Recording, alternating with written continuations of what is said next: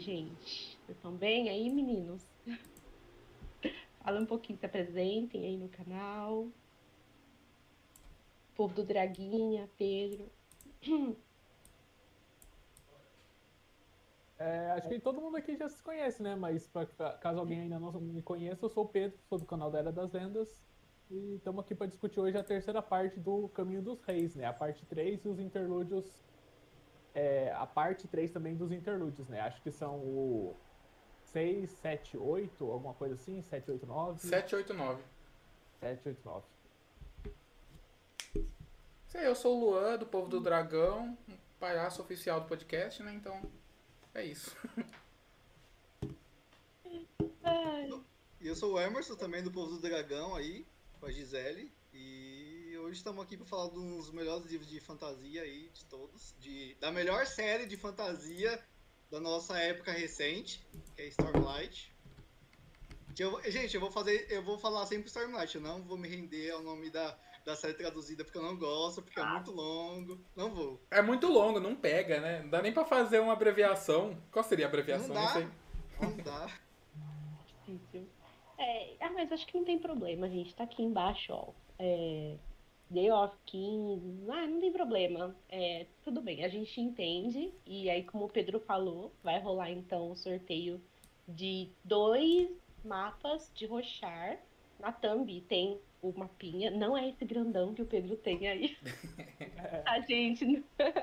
É, mas é um mapa que a editora. Não sei se dão de brinde, não sei o que, que é, né? Eles estão É. começando agora a dar de brinde. Eu vi a publicação deles falando que se você comprar no site da trama, você ganha um mapa de brinde também, enquanto durar o estoque. Então, caso você não ganhe e não tenha comprado ainda o livro, se você comprar no site deles, você ganha um mapa também. Exatamente. O, o que, o que não faz. O, o que não faz muito sentido fazer isso depois da pré-venda, né? Achei estranho, caramba, né? A gente comprou naquele precinho salgado lá, deu um jeito de dividir parcelinhas, né? Mas beleza, né? Tá aí. E eu fiquei assim, fissurada quando eu vi esse mapa. Quero aquelas, já me inscrevi todas. Não posso. Mas vai ter o sorteio então no final dessa live. Então é, tem aí o QR Code, muito chique, graças a Luan, né? Ele que veio com essa moda aí pra gente. Se inscrevam, então. é, Se você tá vendo essa live gravada, sinto muito, né? Mas se você chegar a, a tempo da última live, né? Que vai ser daqui a duas semanas, a gente vai sortear mais alguns mapas, mas o sorteio vai ser durante a live, porque a ideia é trazer mais gente aqui pra live, né? Então, todo mundo que for chegando aqui durante a live é só escanear o QR Code e se inscrever ali. Que no final da live, né, na hora que a gente tiver falado tudo, a nossa despedida vai ser o sorteio. Então a gente vai compartilhar a tela aqui com vocês, né? Vamos fazer o sorteio ali do modo. é, vai selecionar ali todos é, e fazer o sorteio randômico, né? Entrar naquele site random.org e o número que, que sair vai ser o sortudo que vai ganhar aí esse mapa. Não pode ser para as duas pessoas, né? Para uma pessoa só os dois mapas, no caso. Então se acontecer, não vai ser isso. E a pessoa também, acho que é bacana se manifestar aqui, né? No, no chat para mostrar, ó, É. sou eu, ganhei aqui, sabe? Só para Uhum. confirmar mesmo que, que tá aí assistindo com a gente. Sim, com certeza. É isso. Então, vamos partir, né? Falar então um pouquinho sobre a leitura aí, né? Nessa parte 3. É, é uma parte bem grandinha também, né? Essa parte 3. E ela só tem dois pontos de vista, né? Para os interlúdios, que é o do Kaladin e da Shallan. Vamos começar falando pelo mais chatinho, que é o da Shallan. Ai, gente, essa personagem é muito chata. Desculpa. Nossa, que isso, que absurdo! Finalmente Ela a é. Finalmente a Shallan voltou depois de uma parte perdida, né? Então vamos acompanhar. volta dela. Então, é, vamos vamos acompanhar ela no seu aprendizado, né? Virou aprendiz da Yasna. E, cara, como assim? É um- É. Essa parte é muito boa. Essa parte foi melhor do que a anterior. Gente, a aula de filosofia prática da Yasna e depois o final, tipo, foi bem melhor do que a anterior, essa mais dinâmica das duas. Não, a parte em que ela é, é, fala, né, com a. interage com a Yasna e os aprendizados funciona muito bem, é muito legal. Mas quando ela não tá com a Yasna, é um parto, sabe? Ela flertando com o Cabsal. Nossa, nossa insuportável. Uma chatice, sabe? E aí, aquela parte assim que ela tá enxergando algumas coisas, isso eu tô interessada. O Capsule é tipo o padre Fábio de Mello, né? Só fica por aí, não, nunca vê um Capsule é rezando uma missa. Que isso, é aquele ele... padre da Fleabag, e... né? É. Só que careca, né? Aham. Uhum. E eu fico, gente, ele é muito safadinho, né? E ele é novinho também, né? Mas depois a gente tem uma revelação ali no final. Que eu fiquei, nossa, chocada. É. E... Então, é... Vamos começar, né, pelo começo, né? É, vamos, vamos começar do começo. Então, o primeiro capítulo da Xalã, nessa terceira parte, se chama Arrogância. Né? Um trocadilho que eles fazem aí do, durante o capítulo, realmente é muito bom. E aí começa com ela se comunicando com o irmão dela, o Nambalat, né? Aquele que adora é, machucar animais, que fica tava despedaçando o, aquele caranguejo, né? Lá no lá no, na primeira parte ainda, se vocês lembram, né? Eu pensei que ele fosse criança, velho. Ele é adulto e ele ainda faz Não. O irmão é, dela é ninguém mais, ninguém menos do que Jeffrey Dahmer, né? A gente descobre aí. É doido. e, e aí eles estão se, se, comunicando pela telepena, né? Aquele, aquele Bluetooth alta, a longas distâncias, né? Deixa eu ver que o Rochard tem muita tecnologia, gente. É, o Zap Zap de Rochard.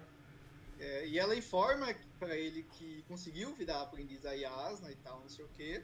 Só que eu queria só, é, só deixar um ponto para a gente prestar atenção sobre o mordomo do pai da Xalan, né? Que ele tem um uhum. símbolo tatuado na mão. É. E aí uhum. esse símbolo aí vai aparecer outras vezes, outras vezes durante, durante o livro.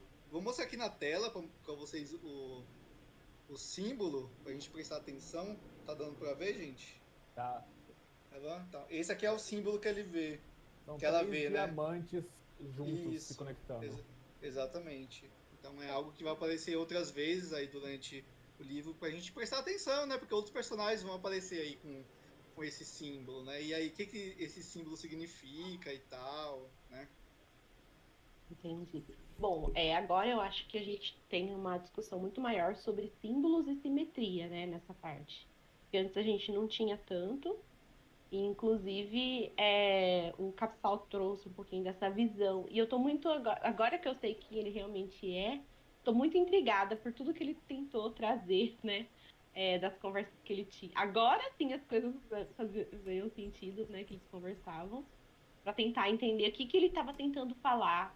que mais ele estava tentando falar, né? Pra Xalã. É, a respeito disso. E ele e depois que ele começou a falar sobre essas coisas de simetria e tal, comecei a reparar que eles falam muito de coisas também em pares, né? Tudo são feitos em pares. Tem uma questão aí que, que antes eu não tinha prestado atenção ainda. Tem até uma página que mostra é, como são os símbolos, né? Os lugares, assim. E é uma ah, coisa sim, as eu... cidades, né? É bem semelhante é. à própria abertura do. Para quem viu, acho que provavelmente todo mundo, já que a gente tá no canal de fantasia, comentando livro de fantasia, mas dos, da série dos Anéis de Poder, que tem. Não sei se vocês viram como foi feita a abertura, tipo, que você ressoa é, um som numa placa de metal e a areia vibra e forma desenhos. É isso que uhum. o Cabzal estava fazendo com uma demonstração de que o Todo-Poderoso existe e criou as cidades. E uhum. que as cidades têm o mesmo formato que a areia quando passa o som. Uhum. E aí a gente tem até numa é, página, a gente tem é, a como que é, ai meu Deus, acho que é Akira, né? A cidade de Thailand. E a gente tem é, Vendena, né? Vedena, né? E Polinar. Aí a gente tem como que são as cidades, assim. Achei bem interessante essa parte. E acho que agora que a gente está avançando um pouquinho mais, então, nessa parte, que não, é, que não era tão abordada, acho que para quem está tá começando é, agora essa leitura, né? Tá começando a conhecer esse universo agora, como eu. E aí, o que mais que a gente pode falar sobre a, a Shalã e a, a, a, a Yasna? Eu acho que a gente começou a falar também algumas coisas sobre a Cosmir, né? Da, nas conversas entre elas. E, tipo, é, pra mim, a noção da Cosmir é uma coisa muito avançada. E aqui eles falam assim, tão casualmente da Cosmir, que eu fico meio. nossa, como assim, sabe? Eles, eles sabem, sabe? tipo, muito besta, né? Lógico que eles sabem, né? E conhecem. Não, não conhece o universo, mas é estranho para mim, sabe? E aqui eu marquei, inclusive, as duas vezes. Uma vez foi a, a Yasna que falou sobre a Cosmir, e a outra vez foi também o Cabsal, né? Que falou sobre. E eu acho é, isso muito... Nessa parte da leitura que a gente teve de hoje, teve uma outra também menção, se eu não me engano, nos interlúdios.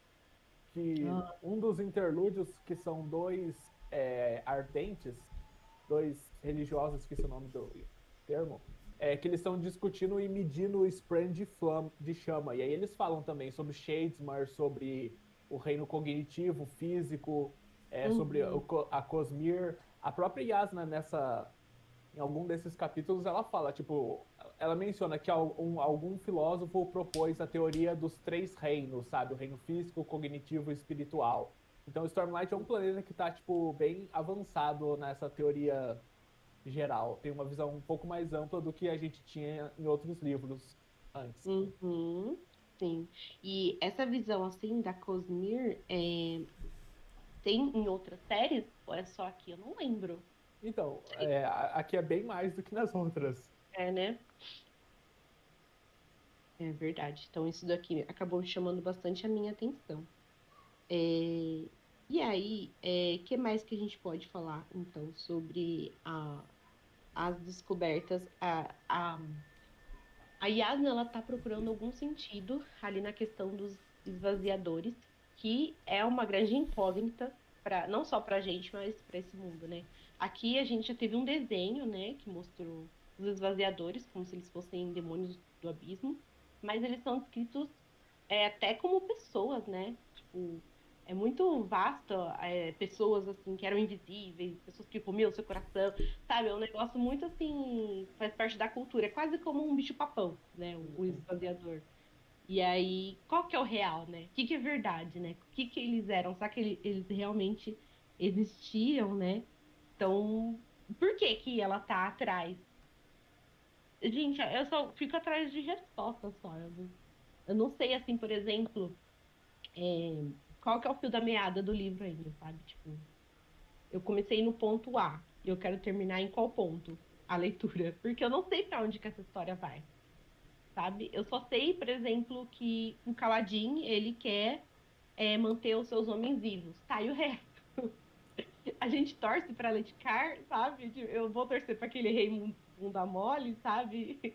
É, que, pra onde que eu vou, sabe? Eu gosto dos personagens indivíduos e tô muito é, intrigada com o universo, mas eu não sei ainda, tipo, o que esperar dessa história, sabe? Qual que é o grande plot. Tô perdida, gente. Olha, eu vou te falar que eu tô no quarto, eu terminei o quarto livro, todo mundo aqui acabou o quarto livro. E eu não sei se a gente tem uma ideia tão melhor assim do que que é. Meu Deus! Mano. Do que que é a série. Porque, tipo assim, quando você termina o primeiro livro, você acha que é sobre uma coisa. Quando chega o segundo, você acha que é sobre outra coisa. Quando chega o terceiro, é outra coisa. E o quarto, você acha que é outra coisa o Sanderson ele é muito bom em ficar fazendo essas reviravoltas dentro da história sobre o que a história é, sabe? Então, e não, e não é como se, se fosse algo. Você vê que tá preparado aquilo ali, porque quando você volta e relê, você vê, ah, então aquilo lá do quarto livro tá aqui desde o primeiro, é eu que não percebi, ou então eu já não tinha quantidade de informações suficientes para saber aquilo. Mas se você pensar que o cara consegue fazer praticamente quatro histórias diferentes, mas enquanto ele tá fazendo uma e fazer você pensar que são quatro diferentes, enquanto você sabe que são uma só, sabe? É muito doido a, grandiosidade da coisa que ele tá conseguindo fazer com isso aqui e sem deixar a peteca cair com os personagens também, né? Porque você não vê um leitor de Stormlight, que deve ter um ou outro Zé Banana aí no meio, que fica achando ruim. Mas o desenvolvimento que todos esses personagens têm, sabe? Principalmente Dalinar, Shallan e Kaladin, né? Que são provavelmente os principais, pelo menos desse primeiro arco. É incrível, sabe? É um desenvolvimento incrível de personagem, né? A gente pode falar que Stormlight é uma mistura perfeita de história que é focada no plot e história que é focada nos personagens. Eu acho que ele consegue equilibrar muito bem isso, sabe? Até porque eu fico geralmente quando eu, tô numa história que demora para revelar o plot dela, eu fico bem irritada. Mas aqui, tipo, apesar de estar tá intrigada, eu não tô irritada com isso, porque, tipo, eu tô seguindo fluxo, eu tô super interessada ali, sabendo as coisas. Por exemplo, a, a Shalan, eu acho ela chata, mas acho a personagem chata, mas assim, os acontecimentos ali também o, o, a parte da personagem aqui aconteceram várias coisas que eu fiquei intrigada, então é isso, gente. Tá muito estranho isso. eu não sei do que esperar dessa história, mas, mas tá interessante. Eu acho que o Sanderson ele vai soltando várias pecinhas pequenas, né, minúsculas aí ao longo de todos os capítulos, ele cita muita coisa. Então, assim, a gente tem a história principal que é uma menina que vai roubar uma coisa que tá precisando para salvar a sua casa. A gente tem o Kaladin que do nada tá escravizado e a gente vai descobrir o porquê e ele tentando sobreviver ali nas pontes. E tem o Dalinar, que é um que é o tio do rei, que aparentemente tá ficando doidão, não sabe o que tá acontecendo, tem umas visões. E o Grosso é isso daí, né? E a partir disso a gente vai ter várias outras camadas. É, acho que o Pedro ele, ele, lançou lá no nosso grupinho, né? A, a sinopse a, da quarta capa lá. E, cara, ali tem informações que, tipo, que rindo de nervoso, mas que, tipo assim, se termina o quarto livro e a sinopse do primeiro livro ainda tá, tá fazendo sentido, entendeu? E eu não, sabe, tipo assim, quando a gente lê essa sinopse, ela não, ela não diz muito pra gente que tá no primeiro livro, sabe? Tipo, um, um, deles pode. Ele fala de três protagonistas, fala que um, uma, um, uma dessas pessoas pode nos redimir e uma delas vai nos destruir. E, tipo assim, isso não faz sentido, porque é, até então, nesse primeiro livro, nada aparenta que é, vai haver, tipo, uma espécie de apocalipse. Ou um, um desses personagens vão acabar, tipo, destruindo tudo, sabe? Ou deixando tudo a perder. Não. Sim, a, o, a, o Polinar. Até... Polinar. O, como que é o nome do nosso querido. É, vamos dar molezinho? Rei? Errocar. Errocar. Ela é ok lá, o Errocar ele é ok, ele vai é, destruir a humanidade com a sua liderança de bosta, mas tudo bem. Esse é o primeiro indício. Ele que vai nos destruir, mas beleza, desculpa te interromper.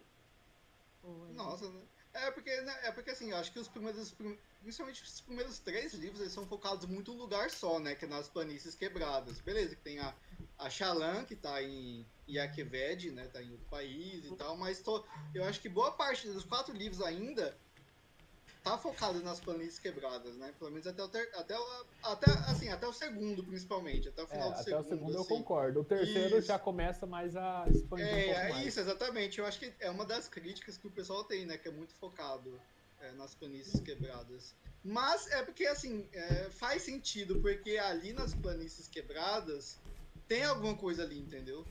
Tanto que a Yasna, ela tá pesquisando. Então, assim, é, nessas partes da Xalan, a gente tem é, muita coisa que está sendo jogada ali para a gente, para a gente construindo para fazer sentido. Então, ela está pesquisando sobre os esvaziadores, ao mesmo tempo ela vai citando desolações, né? E a gente vai pensando, cara, tá, o que, que, que, são desolações, né?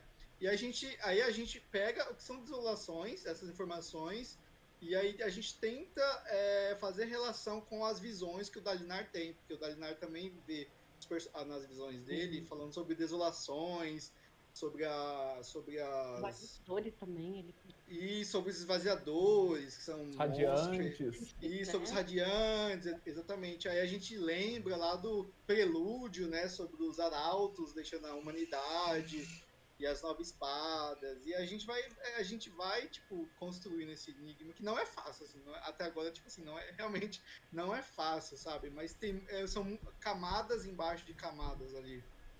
Aqui tem, eu não sei se é uma parte, inclusive, de um dos livros que a que a Yasna, né, ela pesquisa, mas tem assim, parece uma linha do tempo, não sei se é. Mas tem assim, a história do homem, né, o título, aí tem a expulsão, Aí tem a perda dos salões tranquilinos, não sei nada, gente. As desolações, a guerra contra os esvaziadores, aí tem a não sei o que, tá? Uma. uma... A, a Hareaten, eu acho, que é a última desolação. Ah, tá. Que é a última desolação, a derrota dos esvaziadores. Aí tem a oração. Não sei o que, que é. é no, Não é a oração, é aquela do que a igreja tentou tomar o poder, não é? A hierocracia? Hierocracia, isso. A hierocracia, deve ser isso. Exatamente. A queda dos cavaleiros radiantes. Ah, não, é alguma coisa. Aí tem a queda dos cavaleiros radiantes. Por último, vem a hierocracia, que é o fracasso do vorinismo. Então tem muita coisa ainda pra gente entender, né? Como que, como que se deu. Aí, tudo isso, sabe, é nesse universo, é tudo é nesse universo não, é tudo em rochar, ou eles estão falando de uma coisa mais ampla? Então, é complicado da gente falar, porque, tipo, mas é o, é o que a religião Vora ensina, né? É, tipo, é como se a humanidade vivesse, comparando com religião cristã, ah, no Éden, o jardim do Éden, sabe? Perfeito, maravilhoso. Aí um monte hum. de demônio invadiu, atacou. Perderam os salões tranquilos, perderam o Éden, vieram, tipo, pro, pro nosso mundo. Hum. Pro... E aí os demônios vieram atrás, muitas batalhas até que foram expulsos uma última vez, a última desolação.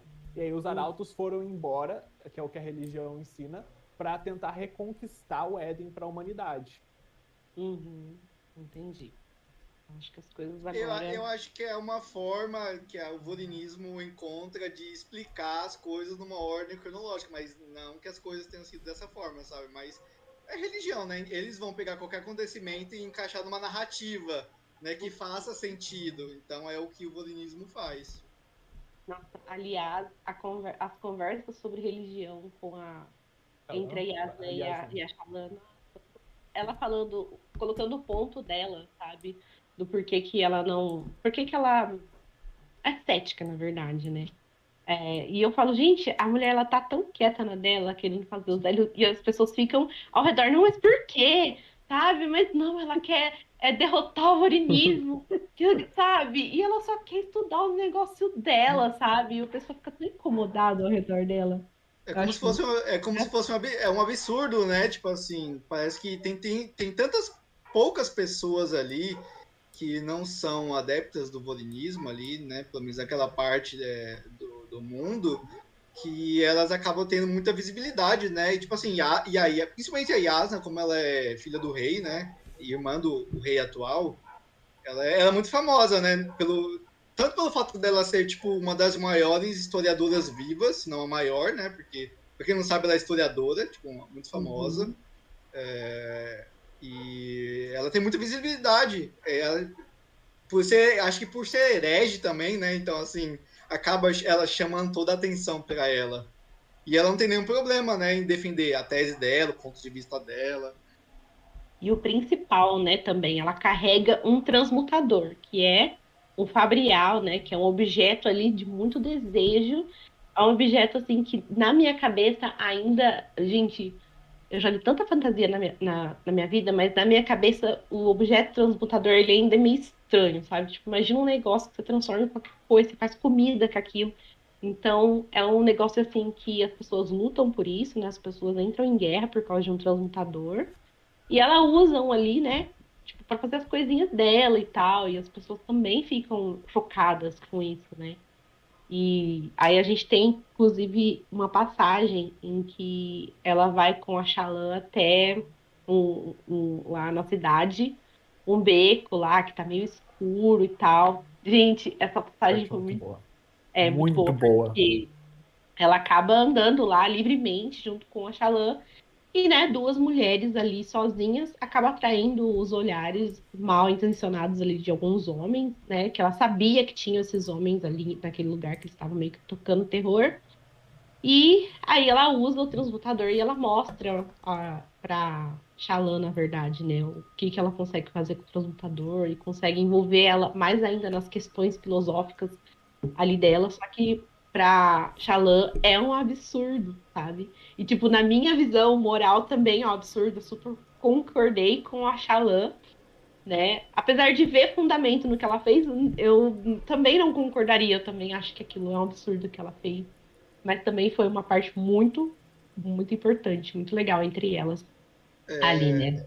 É essa parte aí que teve uma discussão sobre moralidade, né? É, vale lembrar, gente, assim, por mais, é, por mais que a gente goste da Yasna, vale lembrar que ela tá numa classe, ela faz parte da classe dominante ali de Rochar, né? Ela é uma, ela é um, olho, olhos claros. Então, ela tem um ponto de vista que é tipo bandido bom, bandido morto, que, se, que de certa forma se encaixa é, com a visão da classe dominante do, do nosso país aqui, principalmente, né? Encaixando aqui na nossa realidade.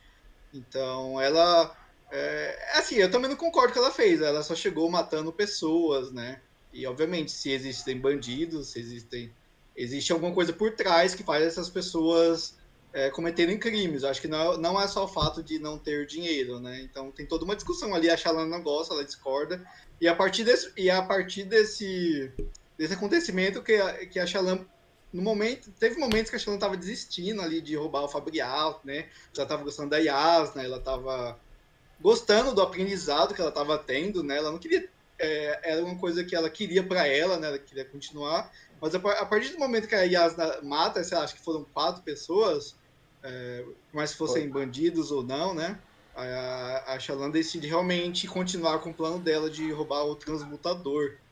Uhum. E é, é, o que ela fa... é o que ela faz, né? Ela acaba trocando o transmutador em certo momento ali no final da terceira parte.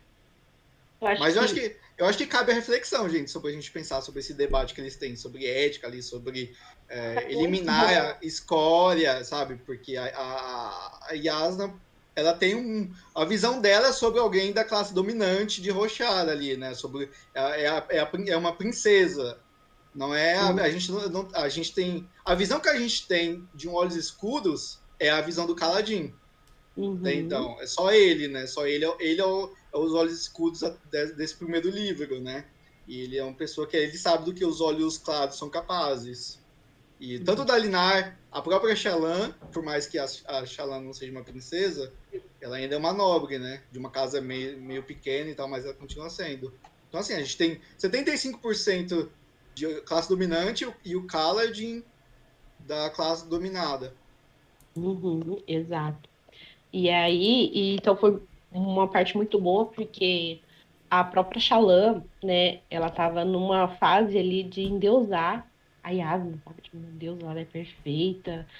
O único erro dela, o único erro dela é ser herege, né?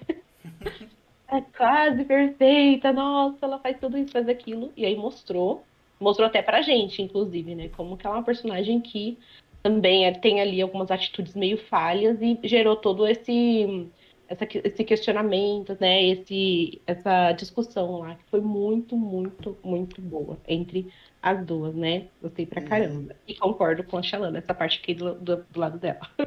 Uhum. Nossa, falando de classe dominante, classe do, dominada aqui, eu lembrei, acabei de lembrar de, de um cara aqui, o Michel Um cara, não sei, não sei se ele foi no YouTube que ele comentou, ou se foi no Twitter, só que ele chamou o Sanderson de marxista.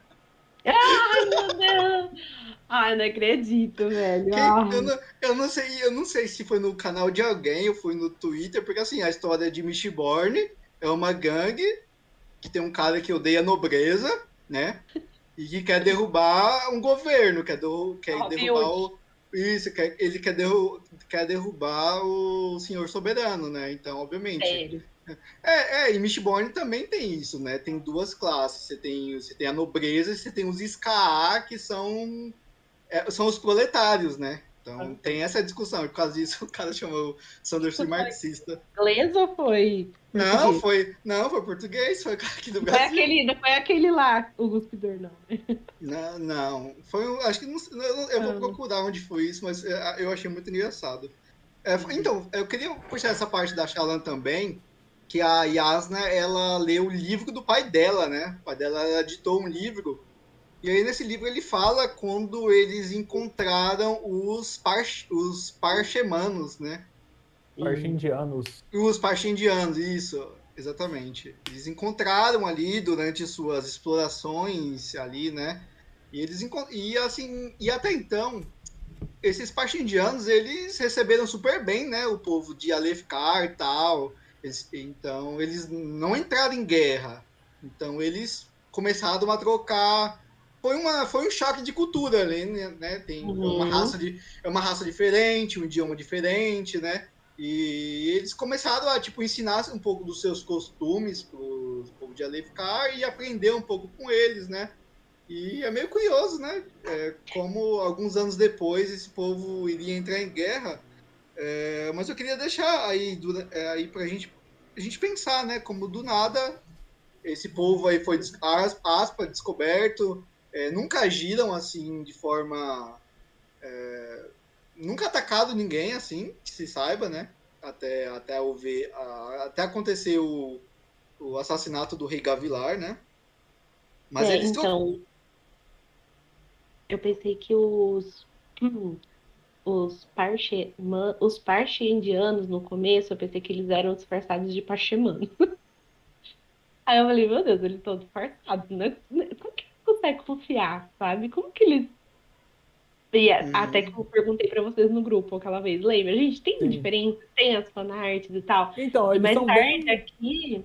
Nesse, nesse capítulo fala bastante. É, tipo, quando os parchendianos veem os parchemanos, eles falam, tipo, ah, cadê a música deles? Uma coisa assim, eles fazem um comentário. Tipo, eles são parecidos e a Yas, nesse capítulo tem é, especulação se eles são alguma espécie prima, alguma coisa assim. Eles são bem parecidos, mas é, ao mesmo tempo muito diferentes. É, então, quando os humanos é, eles, eles encontram é, os parchindianos, eles estranham, porque assim, até então eles já conheciam os parchemanos, né? Os parchemanos já eram avisados ali. Já uhum. já...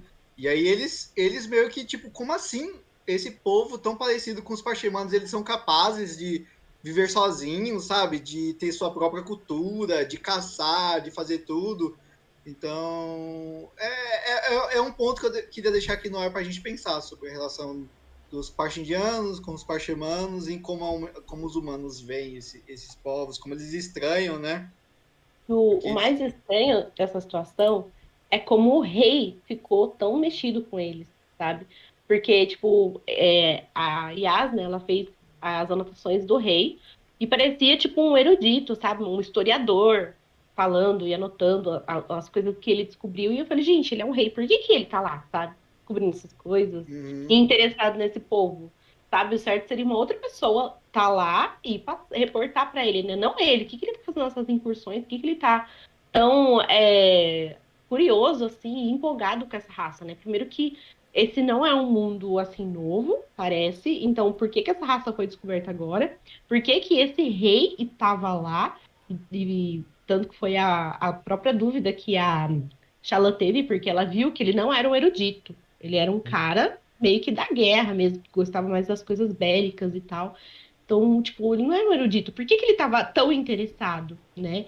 E é uma raça meio que... Uma raça, assim, mais rústica, digamos assim. E eles têm algumas armas, assim, de ponta. Assim, um negócio bem, bem feitinho. É umas, tem umas coisas muito intrigantes sobre tem umas eles. discrepâncias entre, uh, tipo, o avanço tecnológico mesmo Bom. deles. Ao mesmo tempo que tem, como você falou, coisa rústica, tem coisa... as armas que eles têm são muito avançadas. Sim, dos tambores então, que falou, se eu acho, pelo que eu lembro. É.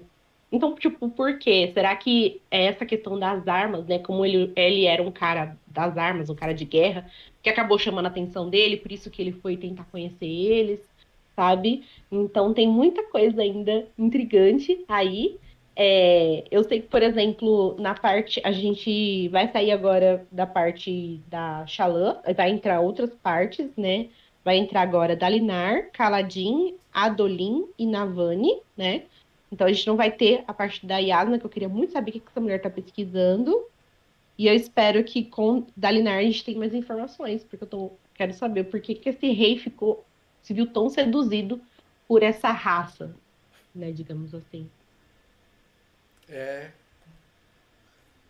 Cara, Só digo que... calma. É. É, então, Paciência é, é, uma virtude. É, tem um trecho aqui que ele fala que foi. É, que foi um choque, né? Porque tem um trecho que eu tô lendo aqui agora, falando assim que foi meio que um choque, né? Porque os parchemanos, eles, eles não conseguem fazer nada sozinhos, se é, eles são deixados em um lugar, eles ficam lá até receber algum tipo de ordem, né?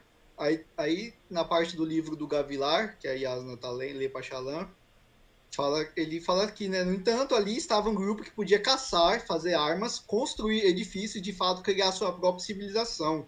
Logo percebemos que essa única descoberta poderia expandir, talvez derrubar tudo que entendíamos sobre nossos gentis servos, né? Então ali um choque, né? Ao descobrir uhum. uma nova uhum. cultura. É, aí eu, eu, eu, queria, eu queria deixar algo no ar, né? A gente sabe que.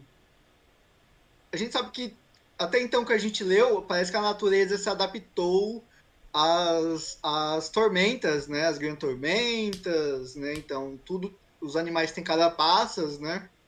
Uhum. É, as plantas, né? Os petrobulbos, a gente vê que tem, tem árvores que elas deitam, né? elas deitam para não serem levadas pelas grandes tormentas, os animais, né? E a gente tem um povo que tem carapaça, né? Os partindianos. Eles vivem no olho do furacão. Isso, então, esses animais eles têm carapaças. Eu queria deixar, deixar só vou deixar isso no ar aí como como alguém que não quer nada, né? A natureza se adaptou às grandes tormentas. Aí do nada os partindianos é um povo que tem carapaças, a gente não sabe Será que é utilizado somente para guerra, assim? Por que, que eles têm carapaças e os parchemanos não, né? Muitas, muitas questões. Meu Deus do céu. Uhum. Porque eu não tenho calma não, Luan. Eu também gosto... Eu, eu, tudo. Eu também, eu também gosto de como, como o Sanderson ele meio que traz, é, ele pega elementos do nosso mundo e coloca é, ele, enrochar, né? Porque eles falam que os parchimanos, eles, eles são pessoas que precisam de ser guiadas, né? Por eles ali. Então, é o que a gente escuta é, quando a gente estuda sobre é, aspas, né? Descobrimento, que não foi descobrimento, né? Do, do, da América e tudo mais, né? Que, por exemplo, a, a igreja fala não só a igreja, né, mas os países, esses países que acabaram colonizando é, a gente, o, no, o, nosso continente, fala, né, sobre que os indígenas eles precisavam ser guiados, né, precisavam ser civilizados, né, e a mesma coisa que o povo de Alefkar pensa sobre, sobre os parchemanos, né. Então, então, me incomoda muito a forma como eles falam dos pachemanos, a, forma como eles tratam os pachemanos. Me, eu fico muito incomodada com isso. Inclusive, é, eu vi que eles colocaram um parchemano é, lá com um caladim, né, para carregar pontes, que ele vai chamar de Shen. E ele tem, eles falam, nossa, vamos colocar ele na frente quando vir flash, os caras, né? E ele já ainda tem até uma frase que ele fala, né? É, se você derrubasse os olhos claros e se colocassem no poder, os abusos ainda aconteceriam, só que para outras pessoas, né? Então ele fala que ele estaria sendo com olhos claros se ele fizesse isso com outra pessoa.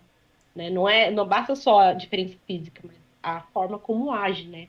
Isso te faz um olhos claros, te faz um nobre, às vezes, né? Uma pessoa que ele não quer ter. Então ele já falou, não, a gente vai tratar ele igual a gente trata todo mundo, sabe? Ele faz parte aqui da gente e ele tá lá tentando ver o que, que sai disso, mas eu fico muito intrigada também com esses parchemanos e eu acho que eles não são como a gente imagina que a gente é. Eu acho que a gente vai conhecer ainda como eles realmente são, sabe? Não sei.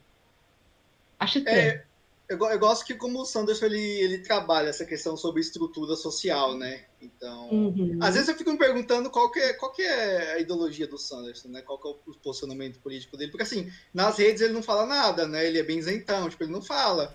Uhum. E, e eu não gosto muito disso, eu gosto de. Acho que todo artista, o Sanderson é um artista, tem que se posicionar. Mas, mas em todos os livros a gente vê que é, Às vezes ele, ele fala pelas obras dele. Ele, ele fala, exatamente, ele fala pelas obras dele. Então, por exemplo, em Mistborn a gente vê uma. Eu, eles derrubando um governo, sabe? Um Estado, uhum. assim, sabe? A gente vê Stormlight e a gente vê é, essa, essa luta, essa luta de classes que existe nas obras dele. Ele coloca os oprimidos ali, né, para lutar contra os opressores. É, é, eu gosto disso. Eu, eu, por exemplo, o Caladinho ali, a gente vê que em Rochar tá bem estabelecido não, não é em toda Rochar, por exemplo. É, porque é, o. Isso. Como é que chama? O Sigsil fala sobre outros isso. métodos de governo. Exatamente. Que, algum dos países tem, tipo, um método que é, ah, o mais velho governa. Aí, tipo, não é por causa disso que não vai ter opressão. Não. Porque aí eles matam todo mundo que é mais novo que eles e pronto, acabou. Exato, exato. Eu gostei, essa parte é muito boa. É, lembro dessa parte. Só que assim, nas visões do Dalinar, ele vê um olhos escuros que está no poder, né? Aí o, o próprio, é, é, acho que alguma das visões dele, das visões do passado, né? Porque nem sempre as coisas foram desse, desse jeito, com olhos claros no poder e os olhos escuros sendo dominados. E ele até estranha, né? Tipo assim, um, um olhos escuros numa posição de poder, como assim, né? Então é bom uhum. ver, ver, ver esses choques acontecendo, né? É, esse tipo de coisa acabando fazendo os personagens refletir, né, sobre sobre a estrutura que eles estão, que eles vivem atualmente. E, assim, é deixando no ar, mas assim, eu, eu em outras lives eu falei que o Rochard está passando por uma revolução tecnológica, né? Porque tem, tem umas coisas ali bem evoluídas, né? Tipo transmutador, a Navani é uma cientista, né? Uma engenheira. Então, fico me perguntando se ao longo da obra se as coisas vão, per, vão permanecer é, do jeito que estão. Vou deixar isso no ar, essa curiosidade aí sobre, sobre os outros livros. Teve aqui numa passagem, se não me engano, foi do Caladinho, não sei, que fala sobre a telepena lá. Então, quando ela, é isso que eu ia falar, porque tipo, a gente tem duas coisas. A gente tem tecnologias muito avançadas antigas, que são da época dos cavaleiros e dos arautos, que são as espadas fractais, as armaduras fractais, os transmutadores, que são tipo coisas incríveis do passado. E agora nós estamos tendo um, um avanço novo tecnológico diferente, com os Fabrials, que é. a Navani estuda, que é tipo a, a telepena que aconteceu nos últimos cinco anos, porque os flashbacks do Caladin são nos últimos cinco anos. Então, tipo, é uma coisa recente. É, uhum. Tem no flashback, no interlúdio do Seth, tem ele enfrentando pessoas com meio fractais, que os escudos que também conseguem resistir ao impacto de espada fractal. Então, tipo, é, a tecnologia tá avançando aí, né? É, é, em questão, então, assim, acho que em questão de guerra, eles ainda estão presos muito ao passado, né? Por causa que é, a arma mais forte que existe é uma espada fractal, que ninguém consegue reproduzir isso ainda, né? Mas sobre, sobre outras coisas, questão de comunicação, questão de transformar, tipo, rocha em comida, e outras coisas que vão aparecer ainda, eles estão, tá, tá, tá, é, tá evoluindo, né? E, e, e e, é curioso isso, porque, é, porque, é, no, porque, pelo menos aqui na nossa realidade, é, as coisas mais evoluídas que a gente tem vêm da guerra, né? Então, normalmente são é, a guerra, em momentos de guerra, onde é, alguma parte da, da, e da tecnologia mais impulsiona, mais evolui. Então, Infelizmente. É, né? isso, é, é uma curiosidade legal saber que em questão de armas, assim, eles estão presos ao passado, porque a arma mais forte são as fractais que ninguém consegue criar, né? Só um escudo. Sim. E eles é, meio que ficam é, meio que roendo o osso, né? Porque eles ficam disputando as fractais e tal, sabe? Em vez de tentar criar novas armas, eles ficam disputando as que já tem, né? Hum. e, hum. e sobre a parte, então, da Shalom, tem mais alguma coisa? Vamos falar sobre as partes finais da, da, parte, da parte dela, então, né? Acho eu, que... Deixa eu falar uma coisa antes, só, só antes. Voltando na, na parte que ela matou os quatro caras, eu queria deixar algo no ar, porque é uma curiosidade que eu até anotei aqui para falar durante a live. Essas é... coisas no ar, vou reler ah, tudo. Ó, tá? ó, a, ó, a Shalan fala que ó, é dito que a transmutação exige o contato físico, certo? Ela precisa encostar. Lá, lá quando a, a Shalan viu a Yasa pela primeira vez, quando ela estava ajudando o rei, a Yasa tinha encostado em tal lugar para fazer a transmutação, certo? Então, ah, é, então, beleza, a transmutação exige o contato físico. Mas como que a Yasa conseguiu matar os quatro caras sem fazer nenhum contato físico com eles? Por quê? Tem algo aí, né? Algo curioso, certo? Certo. Uhum. É, é uma informação aí pra gente ficar. Pra gente ficar. Pra gente pensar, porque é curioso. Se exige contato físico. Ó, vale lembrar que o pai da Xelan tinha um transmutador. Uhum. Embora, ela, embora ela não saiba usar, ela sabe como funciona, então precisa do contato físico. Mas a Yasna, ela fez transmutação sem encostar. Deixa, é só uma informação para deixar aí no ar para a gente pensar ao longo do livro aí. Com certeza deve ter alguma coisa a ver com essas coisas malucas que a Xalã estão vendo, porque ela uhum. também fez, ela fez uma transmutação sem estar tá com o negócio na, tem, sem precisar tocar, né? Ela transformou um cálice Isso. em sangue. E, e foi essas coisas estranhas que ela tá vendo aí. ela tá desenhando e aí do nada sai um negócio assim, uma presença estranha. Acho que tem até um, uma ilustração aqui. Ela faz é, um, um negócio estranho. É, às vezes, assim, é muito bizarro, porque ela tá no quarto e ela desenha, aí vê a, a coisa se aproximando, assim. Eu falei, isso parece um filme de terror. Que, olha, eu fiquei muito aflita nesse capítulo, que ela começa a desenhar os negócios. E eu acho que tem a ver, porque essas coisas que ela tá vendo, ela vê através. Ela vê, mas ela escreve melhor através do, do desenho, né? Tá entrando em contato com ela, tá tentando ali saber o que, que ela é e tá tentando interagir. E eu acho que foi graças a isso, né, que ela fez uma transmutação sem relar a mão. Não sei. Deixa eu ver, hum. tô tentando achar o desenho aqui. Uma boa teoria. Então, é, realmente, a Xalã, então a Xalã, ela tá, ela tá vendo umas criaturas estranhas, né? Uma criatura que, numa túnica preta, é, meio quadrada, e na, em vez de ter uma cabeça, ela, são vários símbolos simétricos que ficam Sim. se movendo, né? Aqui, ó. Tem uma ilustração, é, é, essa, essa criatura é bizarra. Aí.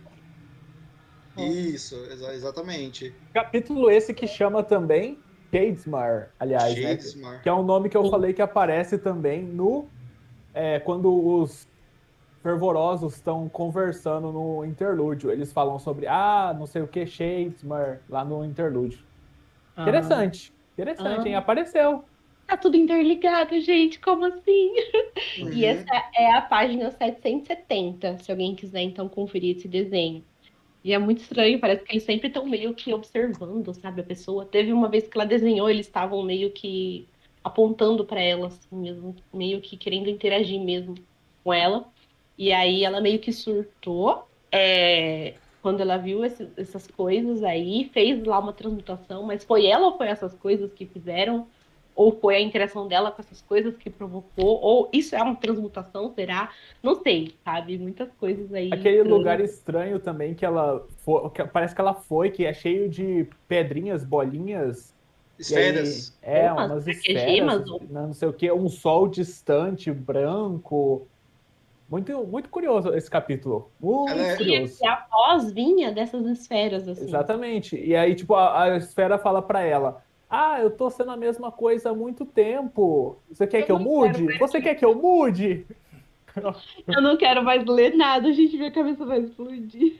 É curioso, né? Porque ela é transportada para lá durante a transmutação, né? Logo após ela transformar. Então, assim, é algo para a gente pensar também. Como assim ela foi meio que transportada para um, um, outro local, aí depois ela, aí depois ela é puxada de volta, né? Ela volta para onde ela estava, pro quarto dela. Gente, eu tô muito confusa. É, minha cabeça, é... minha cabeça tá girando. Então, é, é, é, é, essas coisas é bom a gente.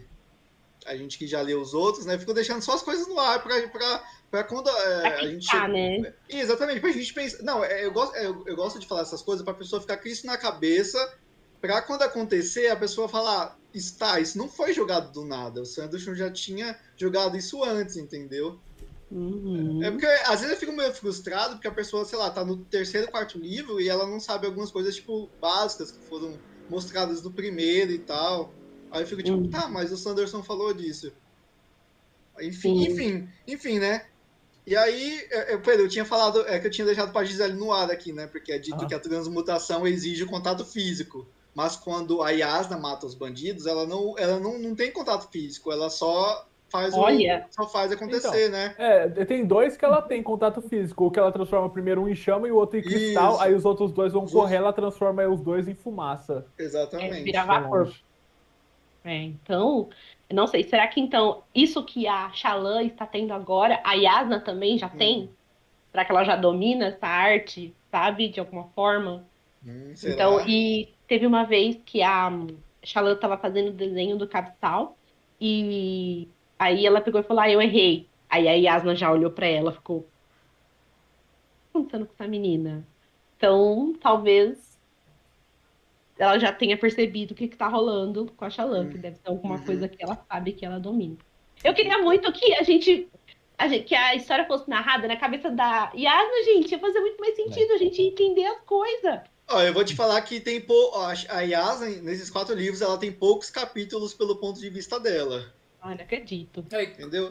é spoiler Ela tem- falar qual livro vai ser o, o focado nela? Acho que não, né?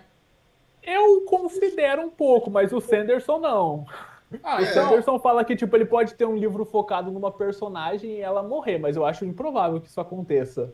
Que, tipo, ele te- tenha foque um livro numa personagem morta. É, mas, enfim. Ai, você tá me assustando. Vai ter um livro Ah, futuro. mas aconteceu. É, é um livro futuro que é focado nela. Tipo, é o último livro da série. É o livro 10. É. Vai ser o que é focado na Yasna. Da, da mesma forma que, por exemplo, que o primeiro é do O 10. Kaladin, o segundo é da, da Shallan, Não, o o terceiro é livro do 10. Dalinar. 10, livro 10, dez, 10? É isso. Aham. O livro 10 vai ser o da Gente, Yasna. Eu tô fechando a live agora. Eu vou queimar esse livro aqui, eu não Ou quero mais saber. seja, em 2040, mais ou menos, a gente tem o flashback da Yasna. Isso em inglês, tá? Em português, talvez 2050, se a trama for bondosa. Nossa. Sanderson, por favor, Mas é, torcer pra ele trocar a ordem ou escrever mais rápido, né? Porque originalmente era pro, ser, pro Zeph ser o personagem do flashback do terceiro e o Dalinar do quinto, eu acho. E ele trocou durante a escrita. Então, torcer pra Yasna vir mais cedo também, porque eu gosto dela. É que, que a escrita é orgânica, né? Então tem que ir adaptando, né? Algumas coisas vão mudando, mas. Uhum.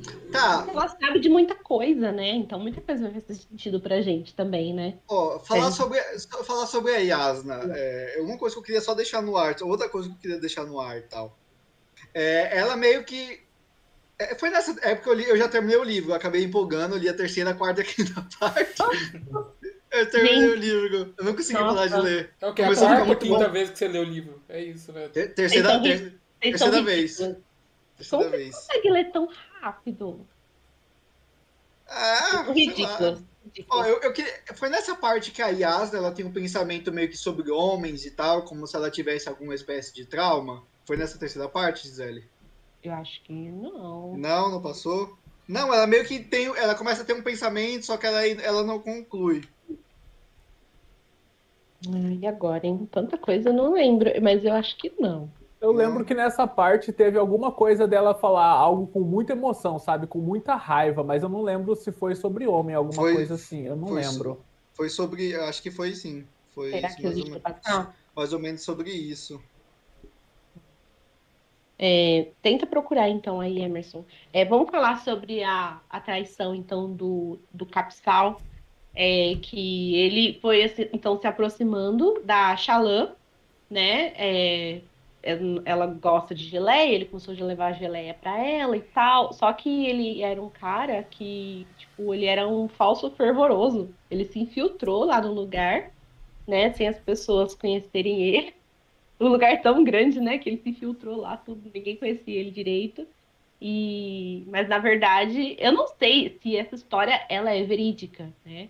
Mas ele se aproximou então da Shalã para tentar envenenar a Yasna, né? Aí eu não sei quem fez isso, né? E tá em discussão isso. Mas eu fiquei triste, assim, sabe, pela Yasna, porque por mais chato que fosse ler os capítulos deles, assim, eu fiquei triste porque no final ela se sentiu, se sentiu muito sozinha, né? Porque ela tava lá debilitada, ela sabia que ela ia ter que voltar para casa. E ela falou: Nossa, tipo, tô sozinha aqui, sabe? Ninguém vem me visitar. Ah. Não tenho Eu não ninguém. fiquei com pena dela, não, da Shallan. Eu fiquei mais com pena da Yasna, que ficou triste pela Shallan. Tipo, porra, eu confiei em você. Eu tinha esperança pra você, seu imbecil, e foi embora. Sendo que ela sabia que o tempo todo que a Shalã tinha roubado o transmutador, eu falei, gente, ela sabe. Eu tenho certeza que ela, ela sabe e ela tá é, vendo até onde que essa história vai, mas ela não sabia. Então, beleza, ok. Sabe? Eu senti um pouquinho de pena da situação, mas enfim, né? Ó, achei, achei aqui. Então a Yasna até agora ela nunca falou nada meio com raiva, né? Meio apaixonada e tal. Aí, aí ela fala, tipo assim, ela tá falando que sobre quando ela mata aqueles homens, né? Ela fala que não fez aquilo só pra provar um argumento, né? Tá. E aí ela fala que já faz algum tempo que sente que tá se aproveitando da hospitalidade lá do rei de Carbranf. É, Verdade. né? Isso. Aí depois ela fala assim, além disso, homem como aqueles, aí a Shallan fala assim, havia algo na sua voz, uma dureza que Shallan nunca ouvira antes. Aí a Shallan se pergunta, o que fizeram com você? e quem fez, entendeu? Então, algo que eu quero deixar no ar, porque assim, é algo que a gente pode ter uma resposta mais para frente ou não. No décimo livro, viu, gente? No décimo livro, exatamente. Exatamente. Não, não vale, vale, vale, lembrar que o prólogo do próximo livro é com a Yasna, na noite do assassinato do pai. Tá? Então. Hum. E aí a gente pode ir pegando mais informações sobre o passado dela, né? Porque. Tipo assim, a, a, a, isso, a, a Yasna, como ela, ela é historiadora, ela sabe de muita coisa, e aí ela é tipo. Por que, que o Varys e o Mindinho não tem capítulos próprios em Game of Thrones, né? Nos livros e tal? É porque eles sabem muita coisa. Eles Entregar de mão beijada as Isso. coisas que a gente tem que lutar acho... pra conquistar, né? Exatamente. A Yasna, eu acho que tem muito disso também. Ela tá na frente de todo mundo. Ela tem. É, ela é uma historiadora, ela sabe muita coisa e ah, aos, aos poucos a gente vai descobrir como ela é fadona também. E outra, eu acho que, tipo, é, as coisas lá, por exemplo, que estão acontecendo na, nas. É, ai, como chama? Nas coisas quebradas lá? As planícies? As planícies quebradas, toda essa politicagem, essas coisas, né, que é, ferve ali a cabeça de Dalinar e tal. É, não vou falar do Caladinho, porque a questão dele é muito mais sobre sobrevivência. Pra... Isso aí dela deve ser assim, ó, coisinha assim de criança. Ela não tá interessada nessas coisinhas pequenas. Acho que ela deve estar, tá, assim, num outro patamar, assim. Deve estar tá preocupada com coisas é, muito maiores, sabe? Do que essas coisinhas, essas guerrinhas aí estão acontecendo. Acho que essas guerrinhas atrapalham, mas acho que a cabeça dela tá em outro lugar, sabe? Em outro, outra coisa. Uhum. Ah, ah, outra coisa que eu queria falar é sobre a Shalan. Ela ficou horrorizada com a morte, né? Que a Yasna é, mata os quatro, os quatro homens lá. E aí ela, ela, ela, ela tem alguns lapsos, né? Que ela, às vezes ela tá de boa e ela acaba desenhando alguma coisa da memória dela, que ela viu, ou que, né? Algum, ela tem uns lapsos que ela, do nada ela, ela tá, tipo, pensando na vida e pá, quando ela, se, quando ela viu, ela fez um desenho sobre alguma coisa que aconteceu, né? E aí ela, ela acaba desenhando, tipo, uma sala rica, decorada, com tapete, não sei o que, um monte de espada na parede, né? Uma mesa de jantar com uma refeição consumida pela metade e um homem morto em roupas finas, caído de cara no chão e sangue se acumulando ao seu redor, né? E aí quando ela vê aquilo, ela toma um susto, ela fica muito assustada, ela tipo dá, dá, um, dá um pulo para trás, ela acaba ficando trêmula, né? Ela, ela até deixa a folha cair amassada, né? E começa a suar frio. Tipo assim, aí não, por que, que ela desenhou aquilo? O que aconteceu assim para ela desenhar aquilo? É outra coisa que eu queria então, deixar no ar. Para mim, então, eu agora que você falou isso sobre a lembrança, falei, ah, então se é lembrança eu já não sei. Mas para mim eu tinha achado que ela tinha ficado mesmo. Que ela imaginou uma coisa, sabe? O humor dela tava tão pesado que ela imaginou uma cena sangrenta, mas não, uhum. for de lembrança. Ó, é, tem é, lembrança com L maiúsculo, não é? No livro? É isso? Ah, meu Deus. Sério que eu é passar isso? Tem, é, tipo, é, lembrança, não, não é, Pedro? Lembrança é? com L maiúsculo, exatamente. Tipo assim, não é só lembrança, é lembrança com L maiúsculo, sabe? É tipo um termo, um termo do livro. Entendi. Deixei então, passar. É.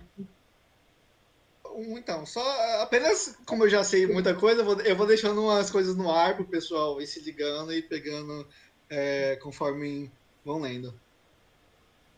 Tá. Então tá bom. Eu, vou, eu vou, vou terminar esse livro e já vou recomeçar minha releitura, tá? tá então bora e pro aí, é... então. Eu tenho mais, deixa lá. Acho, bom, acho que é isso. É isso. Agora, não sei, tipo, será que. Ah, o que, que vai ser dela a partir isso, de agora? Ela...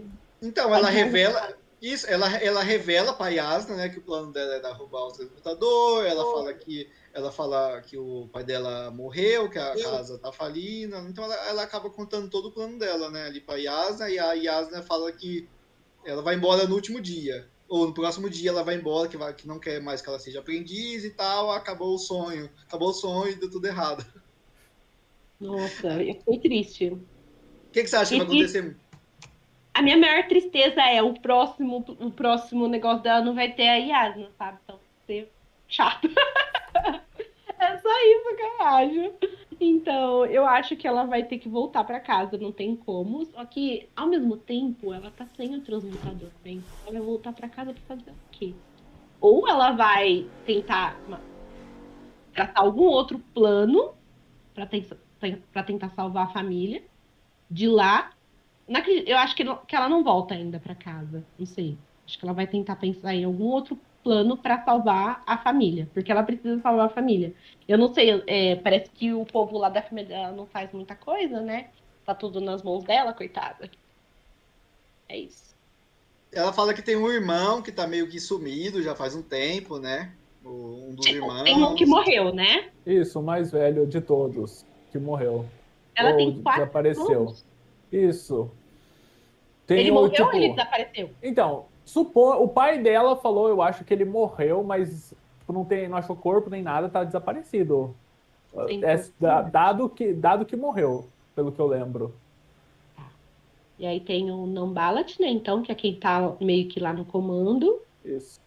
E aí ela teria mais dois irmãos, né? É, aí ela menciona até um deles, que é um que era viciado em jogar, e aí, tipo, o ápice dele tá sendo Sim. útil para eles que tipo ele tá vendendo as coisas da família e parece que é para alimentar o jogo, mas na verdade tá ajudando a família. É, ninguém desconfia dele, né? ah, então tá. E aí é isso, gente. Encerramos o da Xalã. Vamos muito para. Boa. Muito oh. boa parte, muito boa parte, cheia. Uma coisa que presta atenção no, nas epígrafes, tem muitas informações ali, é uma parte com muita história, muita coisa ali, gente, muita coisa. Se eu, eu, gostei, assim, eu não achei ruim não, porque assim, é, é Yasna e, e Shalan, e elas têm papo, papo legal, né? Elas falam sobre os assuntos legais. E a gente vai aprendendo com a Shalan, né? Porque a Shalan tá aprendendo e a gente vai aprendendo junto com ela. Uhum, é verdade. Então tá. É... Ah, tá. Aline, a gente vai chegar no Zet, é, que é o interlúdio lá no finalzinho, tá? É. É, agora a gente vai falar sobre o Caladin, né? Que é o nosso sobrevivente aí. Ai, meu Deus, gente, que dificuldade que é acompanhar. É, é assim, dificuldade porque assim, a gente sofre com ele, né? Que é, é muito difícil. Mas são os meus capítulos favoritos, sabe? A gente teve alguém aqui que comentou nos comentários também que os capítulos dele são muito mais é, fluidos, né? Então a gente lê muito mais rápido os capítulos dele, são mais gostosos assim, de ler, é mais classicão. E eu gosto muito. Gente, eu tô fissurada, fascinada em descobrir tudo sobre é, esses é, carregadores de pontos. Eu quero saber todos o passado. Todos os passados. Eles são muito misteriosos, eles não querem falar sobre o passado dele. E eu quero descobrir. Eu quero descobrir é, particular do Igzil, que ele é um cara que é super instruído, ele parece até ser meio é, erudito, e eu acho que dá para saber muito ainda esse cara, tem muito para ajudar. Ah, se eu não e me engano, do Teft também. O Six, eu, eu acho que é um dos protagonistas dos livros secretos, não é? É o, é o quarto. O quarto livro, né? É, o Sa quarto projeto secreto. É, aqueles livros de que o Sanderson escreveu, o quarto livro é sobre o Sigil, sobre a história tipo dele um antes. É, Oi? basicamente um spin-off dele. É. Ah, que massa! Caramba, tô Envolve ó, alguns spoilers de Stormlight. Pela Nossa. sinopse já, porque. Pode falar? Sem spoiler, mas tipo, o Projeto 4 se passa alguns milhares de anos no futuro, mais perto da Era 4 de Mistborn. Então, tipo, o Sigil vai estar tá vivo até lá. Caraca, Carai, eu não tinha visto sinopse. Quer dizer, eu vi mais ou menos por cima, sabe? Quando ele anunciou só, mas eu não vi nenhuma sinopse mais. Ah, depois eu vou te mandar. É, eu, quero, Porque... eu quero ler os capítulos, né? Que ele liberou vários capítulos. Sim, de... é, é bom assistir a live, porque ele fez tipo uma live que ele leu o capítulo e respondeu perguntas. Então, tipo, eu não assisti ainda, mas eu li a transcrição dela praticamente no Coppermind.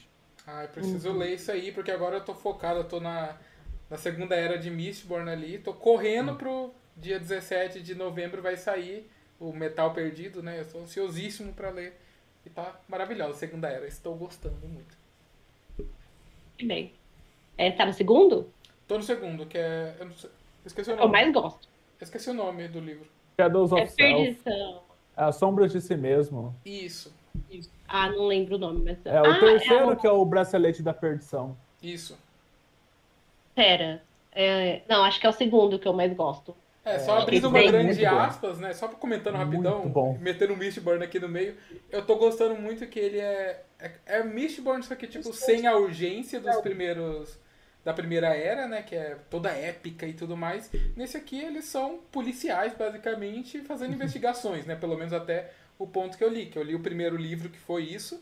E até agora 25% do segundo livro tá isso. Não tem a piração ainda da Cosmere. Eu acho que vai vir aí por aí ainda um pouquinho de piração da Cosmere, sabe? Coisa grande de deuses não sei o que. Tudo indica que vem por aí, mas por enquanto tá só uma aventura divertida de investigação ah, com o toquezinho do, da dialomancia, de hemalurgia, de é, fero, feroquimia. Ainda, né? Porque ele deixou o que já era meio confuso, ele dobrou, deixou mais confuso ainda, porque é tanta coisa que ele enfiou aí que eu falei, ah, É, porque Deus. já não basta você entender a Verdade. alomancia e entender fero, feroquimia. Feroquimia, que é em português? Aí ele mistura É, os dois agora, né? eu adorei. É maravilhoso. Tô, tô amando. Mas enfim, voltando história Transcendeu Light. o sistema de magia, né? Sim, você tem E que aí- misturar o que você entendeu agora. Nossa, mas eu fiquei. é, achei legal saber essas do Sigil, porque pra mim, ca- cada homem aqui carregador de ponte daria uma história, porque eu fico fascinada, eu quero saber de todo mundo. Eles são misteriosos, o Teft também tem toda ali uma questão envolvendo ele. Sabe, o Caladin quer descobrir quem ele era, e aí ele descobriu, ah, é, separa eles em pares lá, dá os comandos e tal. Ele, sim, senhor, foi lá fazer as coisas ali, ah, Ah, né? Você já esteve nessa o posição. Livro, o livro 4,5, que vai ser entre o quarto e o quinto, vai ser do, do Rocha, do Rock. Vai. Ah, que massa. Peraí, tem mais? É porque, tipo, tem os 10, tem as 10 livros de Stormlight e entre os livros tem novelas que acontecem entre eles. Entre o Aí, 1 e o tipo, 2 tem- não tem, mas entre o 2 e o te, entre o 2 e os 3 tem, né? O Ed Dancer. Dancer, Entre o E 3 e o 4 Downshard tem o no- Downshard. Que massa. Nossa, depois eu vou procurar pra ver, então, porque eu tô muito empolgada com eles. E, gente, é, são minhas partes favoritas. Assistir a causa, nossa, eu quero ajudar eles, eu quero proteger eles, não quero que ninguém morra. Melhor equipe É, de fantasia, tô né? no Não time- tem pra ninguém. tô no- Monte 4. Tô no time do Caladinho, olhos claros bons são olhos claros mortos, sabe? Eu tô nesse time dele. E é isso, gente. Nossa, que, que delícia que são os capítulos. Sofre, sofre, dá vontade de chorar? Chora. Mas é uma delícia, são os melhores. Basicamente o Caladinho tentando fazer todo mundo sobreviver, né? É, da Ponte 4, fazendo o que ele pode ali pra ninguém morrer. Felizmente, felizmente os carregadores são postos ali, né? Só com esse propósito, né? Colocar a ponte É sobre, sobre um E, abismo e e, eles acham morrer. que todo mundo precisa adotar, sabe? É, porque eles falam que é mais ágil, né? Porque eles chegam é, mais lá, na- mais rápido e eles não perdem tantos é, soldados que são caros, né? Então, como é mais eficiente, eles querem que outras, outros é, grão-príncipes também adotem isso. E eu falo, gente, isso é horrível, sabe? São pessoas. Mas ninguém se questiona sobre isso, quase, né? Tipo, meu Deus, a gente tá perdido. E aí, a gente começa então a parte é, do Caladin. A gente tem a parte, então, que ele começa a treinar. A gente tem é, duas partes, na verdade, né? Do, do presente e o passado. flash, é, o flashback e o, passa e o presente. né? Vamos falar do passado primeiro? Pode ser. É, melhor, né? No passado, então, é, no passado, a gente vê, então, essa briga aí entre o Kai, que é o, que é o Lirin, e o Roshone, que é o novo luminobre, luminobre ali, que vai cuidar daquela aldeia, que é, chegou lá para cuidar da aldeia e não gosta muito lá do lugar, tá lá é, meio que é, forçado. E ele tá muito bravo, porque o pai do Caladin tá com as gemas, né, do, do outro Luminobre. Só que todo mundo fala, você roubou. Ele fala, não, roubei não. Mas na verdade ele roubou. Eu amei isso porque Tem que roubar mesmo. Tudo um bando de cuzão, sabe? Que não dá nada pra você. Tem que roubar mesmo, eu amei. E aí ele roubou e o cara tá, quer tentar pegar dele, só que não, ele tá firme na queda ali, só que o cara tá tentando tirar tudo dele, né? Tá fazendo toda a aldeia, então, ir contra é, o pai do Caladin. Nossa, e tem é, uma discussão maravilhosa entre eles, porque o Caladin, ele começa a ficar com muita raiva, né, é, das pessoas, porque é, as pessoas é, começam a tratar mal o pai. Queria. Tentam até roubar eles numa noite. Sim, e foi maravilhoso. O que, que ele fez? Ele só iluminou o rosto dos caras. Aí os caras ficaram morrendo de vergonha e foram embora. Porque é vergonhoso mesmo fazer o que, que eles estavam fazendo, que é, é, se voltar contra alguém que sempre cuidou deles e nunca é, deu, é, pediu nada em troca, né? Então foi uma fase muito difícil e o, o pau no cu do Rochone, então, tentou tirar tudo deles, mas eles ficaram firme na queda. Na, firme na queda. Eu tô tentando achar é, uma fala aqui que eles têm, que eles conversam sobre, que é muito boa, quando o Caladinho tá super chateado com as pessoas. Aqui, ó. Deixa eu ver. Ele tá falando é, que as coisas não fazem sentido, né? É, aí ele fala que ele precisa aprender. Quando é, os homens consideram que o mundo está certo, ficam satisfeitos. Mas se vemos um buraco, uma deficiência, nos apressamos a preenchê-lo. Aí ele fala, falando desse jeito, parece que o que eles estão fazendo é algo nobre, que é de tratar, então, o, o pai do Cal e a família deles, né? Aí ele fala, então, de certo modo, eu não devia ser tão duro com nossos vizinhos. Eles são mesquinhos, sim, mas é a mesquinhez dos ignorantes. Eu não os desprezo, Desprezo o homem honesto e verdadeiro. Não, o... peraí, gente, língua. Eu desprezo o homem que os manipula. O homem como Rochone pode pegar tudo de um homem honesto e verdadeiro e transformar em lama. E eu achei isso, isso, essa fala maravilhosa, porque a gente está vivendo tempos assim, né? De mesquinharia, de pessoas ignorantes, né? E essa fala assim, eu fiquei, caralho, foi uma discussão maravilhosa, mais uma discussão maravilhosa que tem nesse livro, né, sobre essa questão aí de classes e tal, e de olhar. E aí a gente tem essa parte dele e acho que, peraí, deixa eu pensar, não sei mais quanto, até onde eu falei da, dessa parte. Você falou até, só que eles estão brigando, o Lirin e o Roshone. É. E aí, só isso, por enquanto. É, e aí, nossa, eu falo tanto que eu não falo nada, né?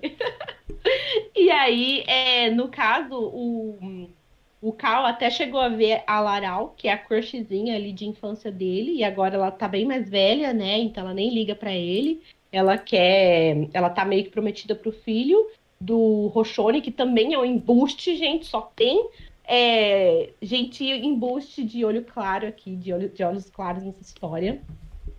Só tem. E aí, é, só que aí no, depois eles meio que salvam a vida do Rochone e não conseguem salvar a vida do filho ainda para alimentar ainda mais essa tensão aí que existe entre as duas famílias, né? Então, é isso. Se vocês quiserem complementar, tem mais coisa para complementar. É, então, acho que, tipo, nessa parte inicial não tem muita coisa que acontece, né? Continua a rivalidade entre os dois, as coisas vão se intensificando, principalmente depois da morte do filho do Roshone, tanto que o Lirin até gasta algumas esferas de tempos em tempos para simular para o Roshone que eles estão perdendo e estão sem escolha, que ele vai acabar capitulando com o tempo. É deixar um pouquinho eles em paz, né? É. E aí, o Amaran, que é primo do Roshone, chega na cidade, pelo que eu lembro, para recrutar para o exército. A próxima coisa que acontece é essa. E o Roshone, como lorde da cidade, quando a cidade não teve voluntários suficientes, pôde escolher quem ele enviaria. O Caladin estava imune por ser então, desempenhar uma função essencial para a cidade como assistente do cirurgião, mas não o irmão dele, o Tien. Eu quase chorei nessa parte. Quando ele falou que é, ele ia proteger o Tien, que ele, ele deu certeza para os pais que ele ia voltar. Foi uma cena bem parecida com a, do, com a dos Jogos Vorazes, né? Quando ele falou que ele ia voltar, que ele ia trazer o irmão de volta, eu chorei, porque eu já sei que não deu certo. Tá? Ai, gente. Ai, meu Deus, que difícil. É muito bonita a cena. Eu gostei, eu quase eu fiquei bem emocionado também quando o, porque tipo o, o pai do Caladinho, o Lirin, fica tipo, meu Deus, perdi meus filhos, perdi meus filhos. Mas tipo, o Caladinho olha pro Tina assim e ele tá agradecido por tá, ele tá indo com ele, sabe? E é aquilo que dá força pro Caladinho. É uma cena bem emocionante. É, e, é, e, por, por, e, a gente sabe que o Tim morre, né? É muito triste. Ai, meu Deus, o Caladinho sofre demais. Não sofre tem pessoa mais, mais sofrida nessa, nesse universo aí do que o Caladinho. Tadinho, viu? É só o Fitz mesmo pra sofrer mais que ele. Ou não, sei lá. Os, do, os, os dois sofrem muito. Bota ele, os dois e o Randy num, num pacotinho aí e é o pacote sofredor, starter pack, sabe? O, é, o pacote de terapia. É, a, Nina, a, a, Nina falou aqui no, no, no chat, I volunteer, né? Que é a, é a frase lá da Katniss que ela faz pra irmã lá nos Jogos Vorazes. E realmente foi tipo isso que o Caladinho fez, ele se voluntariou. Só que infelizmente, só que, infelizmente não pôde substituir um pelo outro, teve que ir junto. É muito triste. A gente quer a gente, quer, a gente vai falar sobre o final todo dos interludes. É, eu ia é falar, tipo, porque é melhor terminar os flashbacks, né? Tipo, porque Isso. essa é uma cena de uns cinco anos atrás, aí depois os flashbacks tem um pulo para um ano atrás, quando o Caladin continua a cena do primeiro capítulo, só que agora sobre o ponto de vista do Caladin. Quando tá aquela batalha, tem aquele. É, esqueci o nome do menino novo no exército que ele é. compra do outro esquadrão, do Sen, que ele compra do outro esquadrão para o esquadrão dele, tudo agora na perspectiva do Caladin. E continua com a batalha contra o Cavaleiro Fractal lá com armadura e espada, e o Caladin mata ele. Eu quero ver mais esse Caladin lutando, ele é incrível. É pelo visorzinho, né? Incrível, que ele vê uma frestinha ali do olho, né? E ele consegue enfiar a lança lá. Caladin é foda pra caralho, bicho. Eu amei essa luta. E eu, eu, pulou a parte, né? que o Tim morre, com certeza isso vai ser muito lá no final e vai acabar com a gente. Então pulou ali de cinco anos, agora foi para um ano, né, antes. E aí mostrou então aquela parte ali da, é, como o Pedro falou, do começo, né? E mostrou também é como que ele foi traído, né? Ele foi acusado de traição, mas na verdade ele foi traído.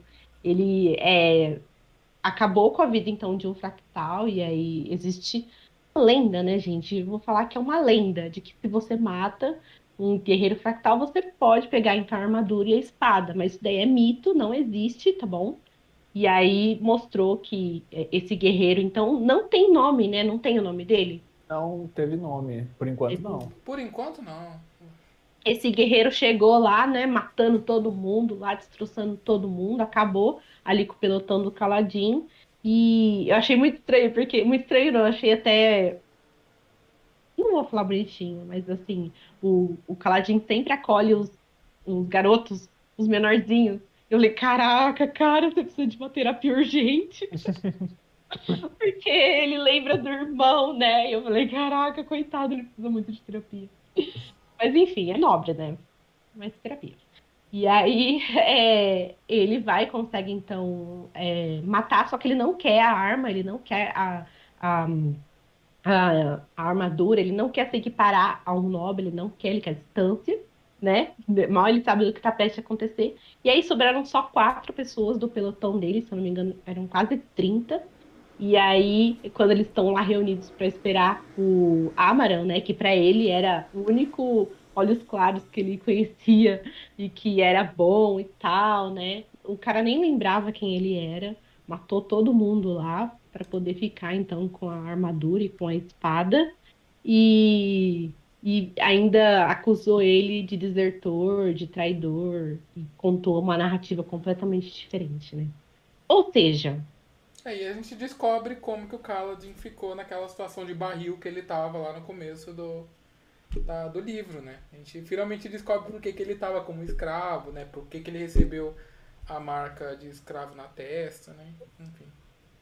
É, eu achei estranho ele não ter morrido, né? Porque seria é, melhor pro cara se tivesse matado ele. Mas acontece alguma coisa com o Kaladin que ele não consegue morrer, né? Sim. O Amarelo é... justifica falando, tipo, você salvou minha vida, então pelo menos a sua eu vou poupar. Do, do seu esquadrão eu mato, mas a sua eu vou poupar e vou falar que você abandonou, você é desertor. É, ele fala, hum. ninguém vai acreditar na palavra de um escravo, ainda mais contra de um olhos claros. E uma é. pessoa, e um cara só, né? Tipo, é. ia ser só a palavra dele, que ele ia estar tá sozinho, né? Sim. Mas é mais uma situaçãozinha ele querendo ou não, ele poderia ter morrido, mas ele não morreu, que acontecem várias, né? Ao longo do livro. E, agora a gente sabe porque o Kaladin, ele odeia os olhos claros, né? Então, com razão, nossa. Com razão, exatamente. Ah, acho que um dos razão. motivos, né? Porque já começa com ele criança lá, toda a treta que vai tendo, né? Da forma que o pessoal trata o pai dele. Só humilhação, sabe? Uhum. Só gente embuste. Nossa, não dá. Eu gosto de como o Sanderson ele coloca dois fractados super foda, matando um monte de parchindiano, né? Então, os fractados praticamente invencíveis ali nas batalhas. E ele vai trabalhando isso, né? Como um, um fractado completo, né? Armadura, mais espada, é quase invencível em campo de batalha, não sei o que e tal. Vai mostrando o, Ad o Adolin e o Dalinar durante todo o livro. E aí, do nada, mostra um fractário do nada aparecendo, massacrando todo mundo, e o Caladinho ma conseguindo matar um fractário. Uma lança, tipo, sabe? Que foda. A gente, a gente vê como o Caladin ele é foda. Então é legal como o Sanderson trabalha isso, né? Os fractados quase invencíveis, e aí depois sendo assassinado por um lanceiro. É muito foda. É muito foda. E o, eu imagino assim, umas armaduras tipo que nem Homem de Ferro, né? Ela tá um pouco mais rústica. então estão lá. E é, quando eu vi esse fractário, quando eu vi, quando eu li esse fractário, então, é, massacrando ali aquelas pessoas, cara, são pessoas de Electricar, sabe? Eles estão brigando entre eles, é um absurdo isso. E, e aí eu lembrei de como o Dalinar também se sentiu mal de estar de tá fazendo isso, mas com os parchendianos. Tipo, ele entrou lá, né, lutando e matando todos os parchendianos, e como ele escreve assim, é bem, bem, né, difícil de ler tudo e tal. Mas de repente ele sentiu um nojo, e eu lembrei, sabe, de lendo essa parte, né? Eu falei, realmente é muito tenso, cara, ficar usando essas, essas máquinas de matar aí. Mas então foi isso. Aos pouquinhos a gente está descobrindo então. Então. Que aconteceu. Sobre o flashback, eu queria falar só mais uma coisa sobre o flashback, porque o Amaran, ele entra, tipo, teve toda a situação da batalha, o fractário, e aí, tipo, o Caladin tá esperando ele, né? Aí ele entra na sala falando uma coisa muito interessante, alguns nomes muito interessantes. Eu bati uma foto. Cadê? Ah, é, é, verdade. Ele fala dois nomes, né? Ele fala Taidakar e, Restares. Ai, não dá pra deixar Ele fala assim, ó. Porque ele, Amaran estava conversando com um de seus guarda-tempos, um homem de meia idade com barba quadrada e trajes pretos. Ponto, ponto, ponto. Por que Taidakar arriscaria? Dizia Amaran em voz baixa. Mas quem mais seria?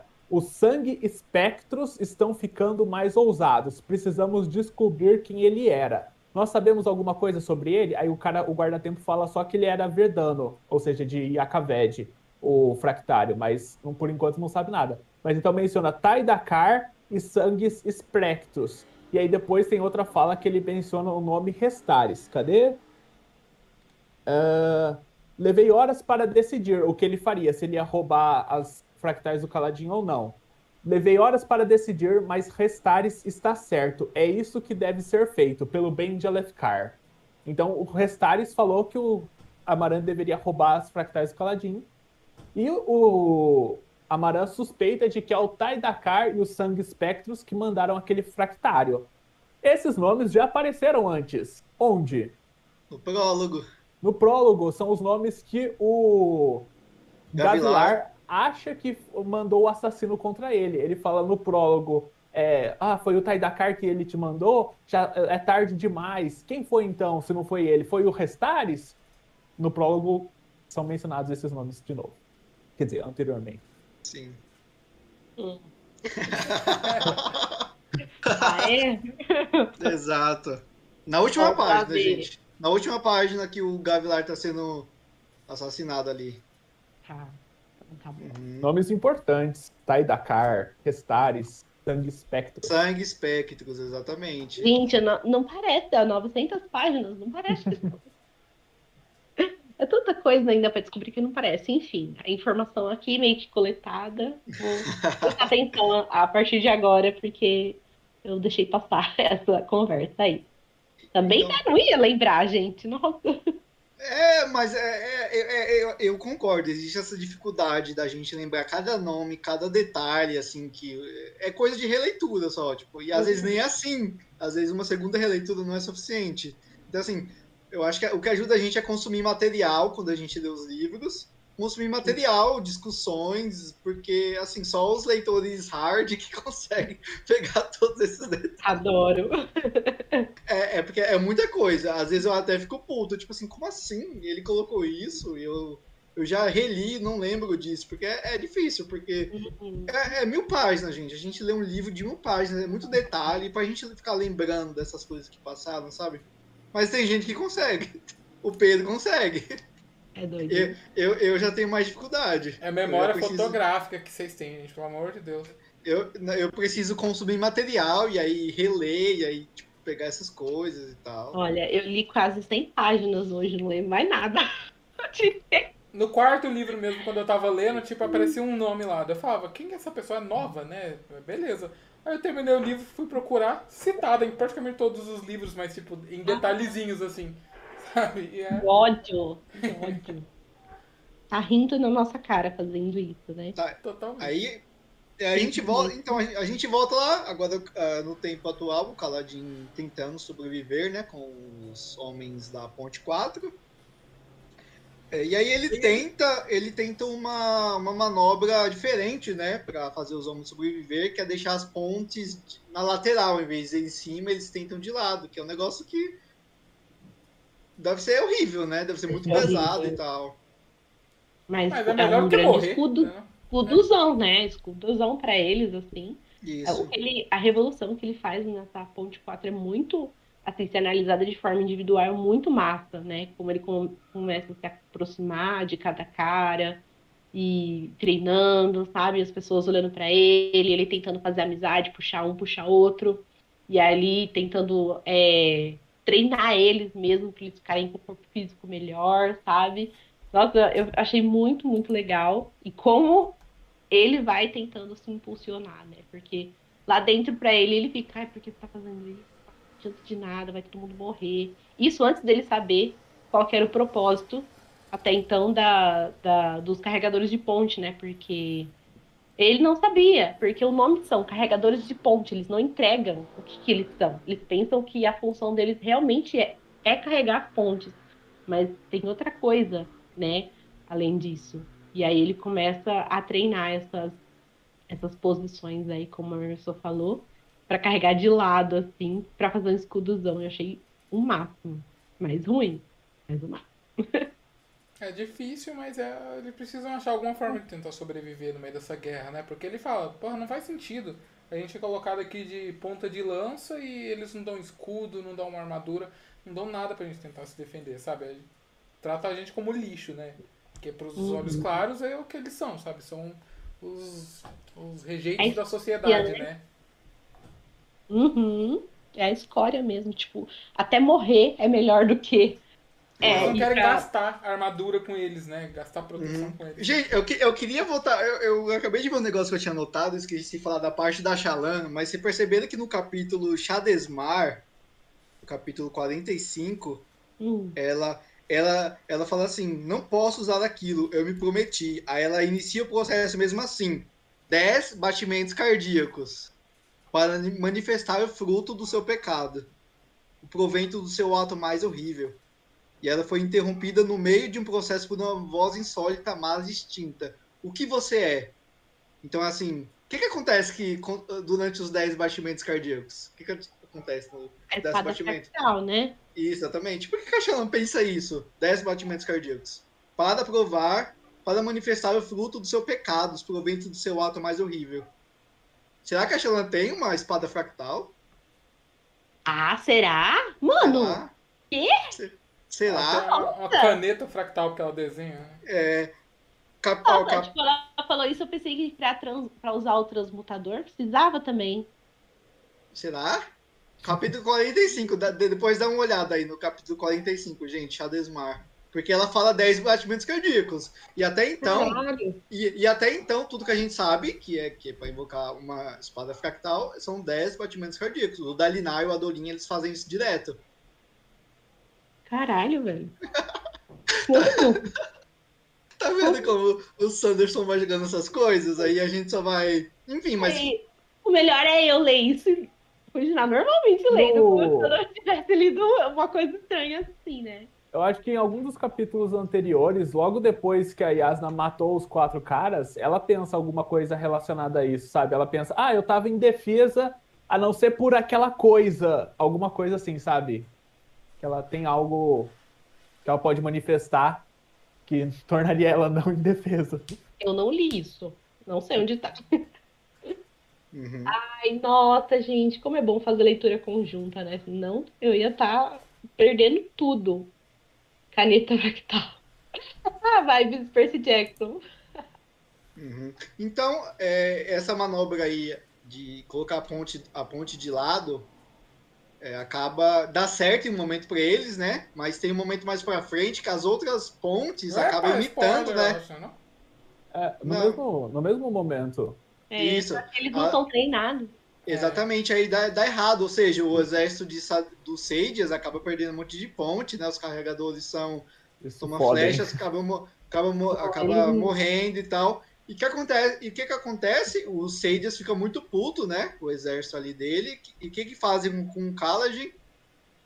Eles é, entregam ele pra todo poderoso, né? Que O chama. Pai das tempestades.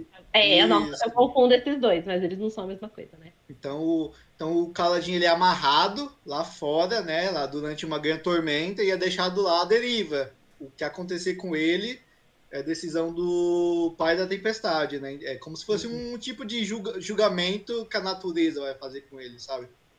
Sim, E- eles já tinham espancado ele antes, né? Já colocaram Isso, lá como é, fudido. ti- tinha sido espancado, exatamente. Ele já tava todo lascado, né? Uhum. É, o Lamaril foi executado, né, por causa disso. Se fudeu também.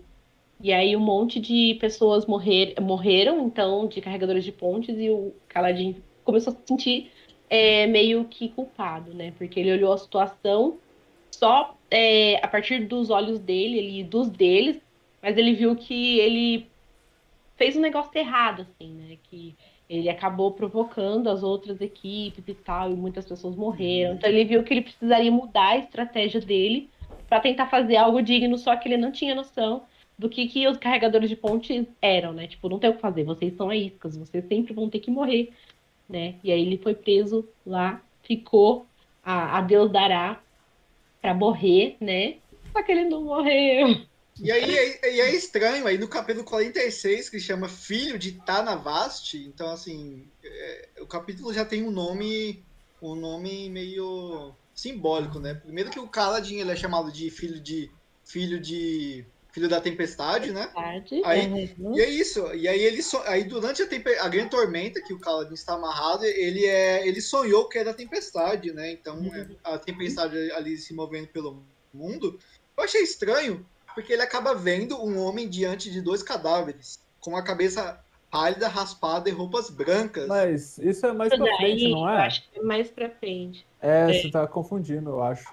Depois ele só tem um sonho, ele já É, tá ah, morto. porque, é tipo, verdade. É, É, isso é no sonho, que a, a- no- quando ele tá amarrado, ele só vê um rosto no horizonte. Isso, ele vê o é rosto feito do pai das de. Ex- exatamente. E Eu esse tô com muita vontade de procurar fanart, gente, mas fiquei com vontade de pegar spoiler. Putz, deve ser lindo.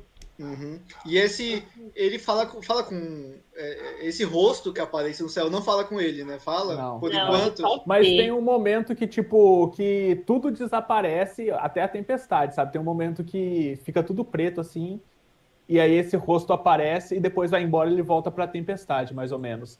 E Uhum. tem uma parte, tem, tipo, um trecho, assim, que eu acho, toda vez me emociona também, que é, tipo, quando tá ventando, jogando o caladinho de um lado pro outro, porque ele tá amarrado, sabe? O caladinho olha assim e a, ele vê a Sil, tipo, tentando barrar os ventos assim diante dele, sabe? Ela toda pequenininha ali, Ai, tipo, tentando proteger ele dos ventos. Toda vez eu me emociono quando essa cena, imaginando a Sil ali protegendo ele. Quando ele fica mal, ela pega uma espada e fica tentando espantar os esprenos de morte.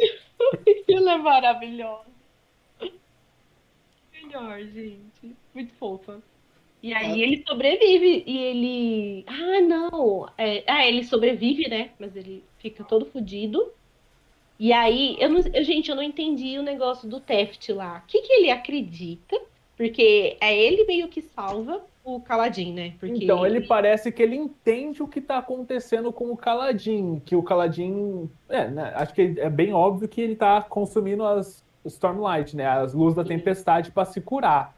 Ele deixa é... uma com caladinho, ele deixa Exatamente. uma, né? É isso que eu ia mencionar. Tipo, ele né? deixa uma com o caladinho. Porque, tipo, você deixa as esferas para fora pra tempestade encher elas de luz. Uhum. E aí, depois, quando eles vão lá ver o caladinho, tipo, eles acham que ele tá morto. O caladinho abre o olho assim, respira. E aí ele abre a mão e cai uma esfera no chão, que já tá sem luz da tempestade, fosca. Uhum. Então, tipo, o Caladinho já, tipo, depois que a tempestade passou, ele já usou aquela ali que ficou para se curar, e aí o Tef entende e vai curando ele. Ele, né? E aí ele vai é, visitando o Caladinho, então, e trocando as esferas, e é isso que faz ele se recuperar, tipo, que demoraria pra ele, é, semanas, ele se recupera em 10 dias. Né? até ele, que é cirurgião, ele fala, meu, isso é impossível de ter acontecido. Mas eu não entendi o que que o Teft. O que que tá passando na cabeça dele, sabe? Ele chegou a falar um nome também. Ele fala o nome de algum grupo, mas eu não lembro também. Eu não guardei. Restauradores, é, a, eu não é, lembro. A, a, ele, ele e a família participavam de uma espécie de sociedade, né? Isso. Que eles meio que eles estudavam os cavaleiros radiantes e tal. É isso. Só não lembro o nome, o nome deles, desse grupo, dessa sociedade. Existe muita sociedade, né? Aí, é. Esperanto, Esperanto. Mas esse eu não... Esperanto, acho que é isso, né? Esperanto. Esperanto. Eu, eu acho, que é isso. Pode ser. Eu acho que é Esperanto hum. o nome. Uma coisa assim. Uhum. E, e ele, é, eu... eu acho que assim, dos personagens ali, ele é o que mais. Que mais... Ele sabe dos radiantes pelo. pelo assim, a questão do folclore, né? Histórias antigas e tal. Não que ele estude, tipo, história igual, igual a Yasna, né? Mas o conhecimento que ele tem é válido, sabe? Tipo assim, ele realmente eh, meio que sabe o que tá acontecendo, ele sabe que o Kaladin é diferente das outras pessoas. E ele nunca vai falar isso para ele. Eu fico, fala, conversa com ele, tem uma conversa, explica o que tá acontecendo. Tem uma cena ali, no, quando eles estão no abismo, que ele pergunta pro Caladinho, tipo, ah, você tá se sentindo leve, não sei o quê, umas coisas assim, ele tenta indiretamente perguntar. Que engraçado. Mas... e o Caladinho dá uma patada nele. Ai, nossa, valeu você tem que conversar com ele, porque ele tá fazendo as coisas sem perceber, né? Eu quero só ver quando isso for acontecer, mas tô torcendo pra acontecer logo, porque o Caladinho precisa saber, né? Enfim. E aí ele sobrevive, e aí ele se cura aos pouquinhos, e o, o pessoal fica todo mundo chocado, né? Só que aí agora tem um novo Luminobre no lugar do Lamaril, que eu esqueço o nome, mas meio que é quem governa ali é a esposa, né? O cara só acho que tá ali de enfeite. E eles querem, então, dar uma lição para Ponte 4. Então, todas as incursões que tiverem lá no abismo, eles vão fazer. Então, eles não vão mais, por, por, por enquanto, não vão mais carregar as pontes para. Então, é, vão continuar carregando as pontes aqui. Tipo, tem os turnos das pontes. Tipo, a, a turno, sei lá, de duas horas, as equipes ficam de prontidão. Ah, hum. fora dos turnos das pontes, eles têm trabalhos no acampamento, tipo limpar as latrinas, colher é, pedras para transmutar em comida, que era o trabalho que o Caladinho conseguia arranjar dinheiro. Quando eles colhiam as pedras, ele pegava as plantas também. Aí agora o único trabalho que eles vão fazer no acampamento vai ser o do colheita de abismo, que aí agora eles não vão conseguir mais dinheiro. Sim, aí ferrou tudo, né? Porque era. É, gente, eles conseguem é, colher leite de pedra, sabe? Eu nunca, eu me sinto é, lendo esse livro aqui quando eu lia O Nome do Vento, que eu ficava aflita com a situação do Pote, com a situação financeira dele. E eu fico assim, sabe, com a situação aqui do Caladinho, porque eles não têm recurso, eles não têm nada, e ele consegue sempre dar um jeitinho.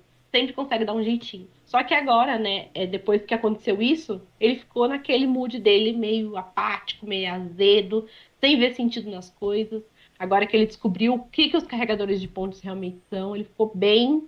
Naquele momento dele, naquela vibe bem difícil assim, de lidar. Ele precisa desse momento dele. Mas ele é um cara que, apesar de ter esses momentos mais sombrios, ele sempre consegue se reerguer de novo. E ah, vamos lá, né? Esses caras precisam de mim. E aí agora a ideia dele é tentar fugir.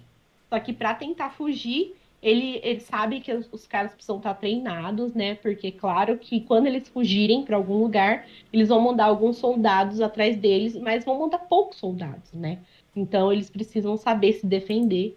E aí ele começa a treinar, então, os caras. E aí ele percebe um ou outro ali que já tem um jeitinho, a coisa, que consegue segurar já uma lança e alguns outros, então, como o Rocha, se eu não me engano, e aí tem o Lopen, tem alguns outros ali, o Pachemana, que eu falei para vocês, eles vão é, coletar as coisas que eles precisam, enquanto ele, ele treina os outros caras. E aí eles são enviados para o serviço de abismo, né, para eles coletarem coisas valiosas de soldados caídos ali, né, durante as batalhas, que são durante as Sim porque a tormenta são tudo empurradas para os abismos, né? Uhum. E aí o Sigizil fala, né, sobre, sobre os radiantes perdidos e tal. E aí o que a gente sabe por eles são, tipo, histórias populares, né? Que o pessoal fala, da, fala dos radiantes, né? E aí os, e o Sigizil fala, né, que o lema deles é vida antes da morte, força antes da fraqueza e jornada antes do destino, né? Sim. O Sigizil acaba Sim. soltando isso aí durante os abismos. E o que mais mexe com ele é vida antes de morte. Porque ele estava pensando muito no, no, no, morte, morte, a gente vai morrer, vai. Aí esse lema do vida antes de morte mexe bastante com ele. E assim o gosta do jornada antes do destino. Né? Ela fala que isso daí faz sentido para ela. Uhum. E ela fala que ela já viu já viu ou já ajudou é, a matar homens antes. É, assim. Ela fala que ela já ajudou a matar. Mesmo não, não gostando. Oi? Como assim, gente? Ela não era nada até pouco tempo atrás? Só um ventinho? Será? Será que ela já foi ah, dessa forma que ela tá antes? Questões, questões aí, hein? E ele não gosta de provocar muito ela, né? De ficar apertando muito ela. Ele gosta que ela fala quando ela, ela estiver pronta, né? Porque também, é, dependendo da situação, ela se retrai, né? E aí é. foi nessa conversa, inclusive, que é, acho que foi, deixa eu ver, nessa conversa. Ele não. teve a visão antes, mas aí quando ele conversa com ela, ele fala: Você conhece Odium? E aí ela foge. Sim, ela tchum, ela vai embora, né? E, e aí... o rosto na tempestade fala com ele. Acho que a gente pode falar da visão, então, né? Vamos, foi, foi o negócio mais assim intrigante, né, que aconteceu nesse final. Isso. Então a, então o Kaladin, ele, ele é um sonho que ele tem, não é? Ele é. sonhou que era tempestade, que vai se movendo e tal. E aí ele acaba vendo o Zef no sonho dele, né? Ele vê um, um cara com a cabeça pálida, raspada e roupas brancas e o assassino segurava uma espada longa e fina em uma mão. Ele desviou os olhos de suas vítimas e quase pareceu ver Caladin. Ele tinha grandes olhos de chino, então ele vê o Zef, né? De alguma forma ele vê. E aí, é, ele, é o Caladin acaba sendo chamado de filho de Tanavast, filho da honra, filho daquele que partiu há muito tempo. E aí, e aí também é dito que o Sacro Pacto foi rompido. E aí. Homens aí... Não... É, aí. Homens não cavalgam, mas as tormentas. A voz Isso. era trovão. Um estampido no ar. O sacro pacto está, está quebrado. Filho da honra. Uhum. E ele eu não entendo. É, o cara totalmente perdido, né? Aí a voz. Gente, quem tá fazendo, falando é uma voz, eu imagino uma voz bem grossa, em forma de trovões. Tá tudo escrito com maiúsculo, né? E aí no final fala que Odinho está vindo, o mais, o mais perigoso dos 16. Vá agora. E aí acaba. Aí ah, depois é. ainda dito, dito Odinho reina. Né? E já foi, já foi, já foi Odin já foi citado antes, né? Não, foi citado o Raze. Raze falou é. que, era, que ele tomou, é, dito nas epígrafes ah, é. da. Que o Raze ele tomou a fractal mais perigosa das 16. Ou seja, a gente está falando de fractais e Odium é o mais perigoso das fractais, né? Exatamente. E, e, o, de... e o Caladinho é filho de quem? Navaste, filho de honra. Filho de honra. Filho uhum. de Tanavast. Filho de quem já foi. já existiu? Ele, ele é filho de todo mundo, né? Filho, filho, da, filho de honra, de Tanavast, da, da tempestade. Meu Deus do céu, gente, é muita coisa para entender. Agora a gente vai pra é só uma tradução, né? No original ele, ele é só abençoado pela, pela é, Então, aliás, é, quando a gente tava falando dessas coisas, eu lembrei que, tipo, o capítulo, o último flashback dele, dessa parte que a gente tava, tá, o, o título do capítulo é Abençoado pela Tempestade, alguma coisa, né? Tipo, assim, que é Stormbless. E no capítulo colocou de uma forma correta, e mas no nome dele mesmo, toda hora fica usando o Filho da Tempestade. Não, a gente teve essa discussão na última live. Sim, gente, mas essa, essa tradução tá cheia de incoerência, porque eles mantêm umas coisas e muda, depois o que eles deveriam ter mudado não se mantém. Tá cheia de, cheia de incoerência essa tradução aí, então. Hum. Felizmente. É isso. Então tá, acho que da parte do caladinho é isso, né? Vocês querem falar mais alguma coisa? Não, agora é. Aí a primeiro. Hum. Pode começar o interlude então? Vamos começar o interlude. O primeiro, então, né? O I7 é do Bexel, né? Que é a primeira vez que a gente lê, a gente não entende nada, né? São dois servos que estão com uma senhora e, e ela tá aparentemente destruindo algumas artes, né? Por que, que ela tá destruindo isso? Quem é essa senhora? O interessante nesse capítulo também, tipo, ele é interessante pelos personagens que a gente não sabe quem são. Mas também um deles, tipo, fala bastante sobre a Guardiã da Noite, a magia antiga, que ele, a família dele já foi atrás, que é, você pede alguma coisa e recebe aquilo e uma maldição ao mesmo tempo. É, é, eu, eu, amo os interlúdios, eu amo. A gente, já tinha, a gente já tinha escutado sobre a Guardia da Noite, algumas coisas, né? Nesse, nessa parte mesmo, na parte 3, falando que era o nome de maldição e nananã.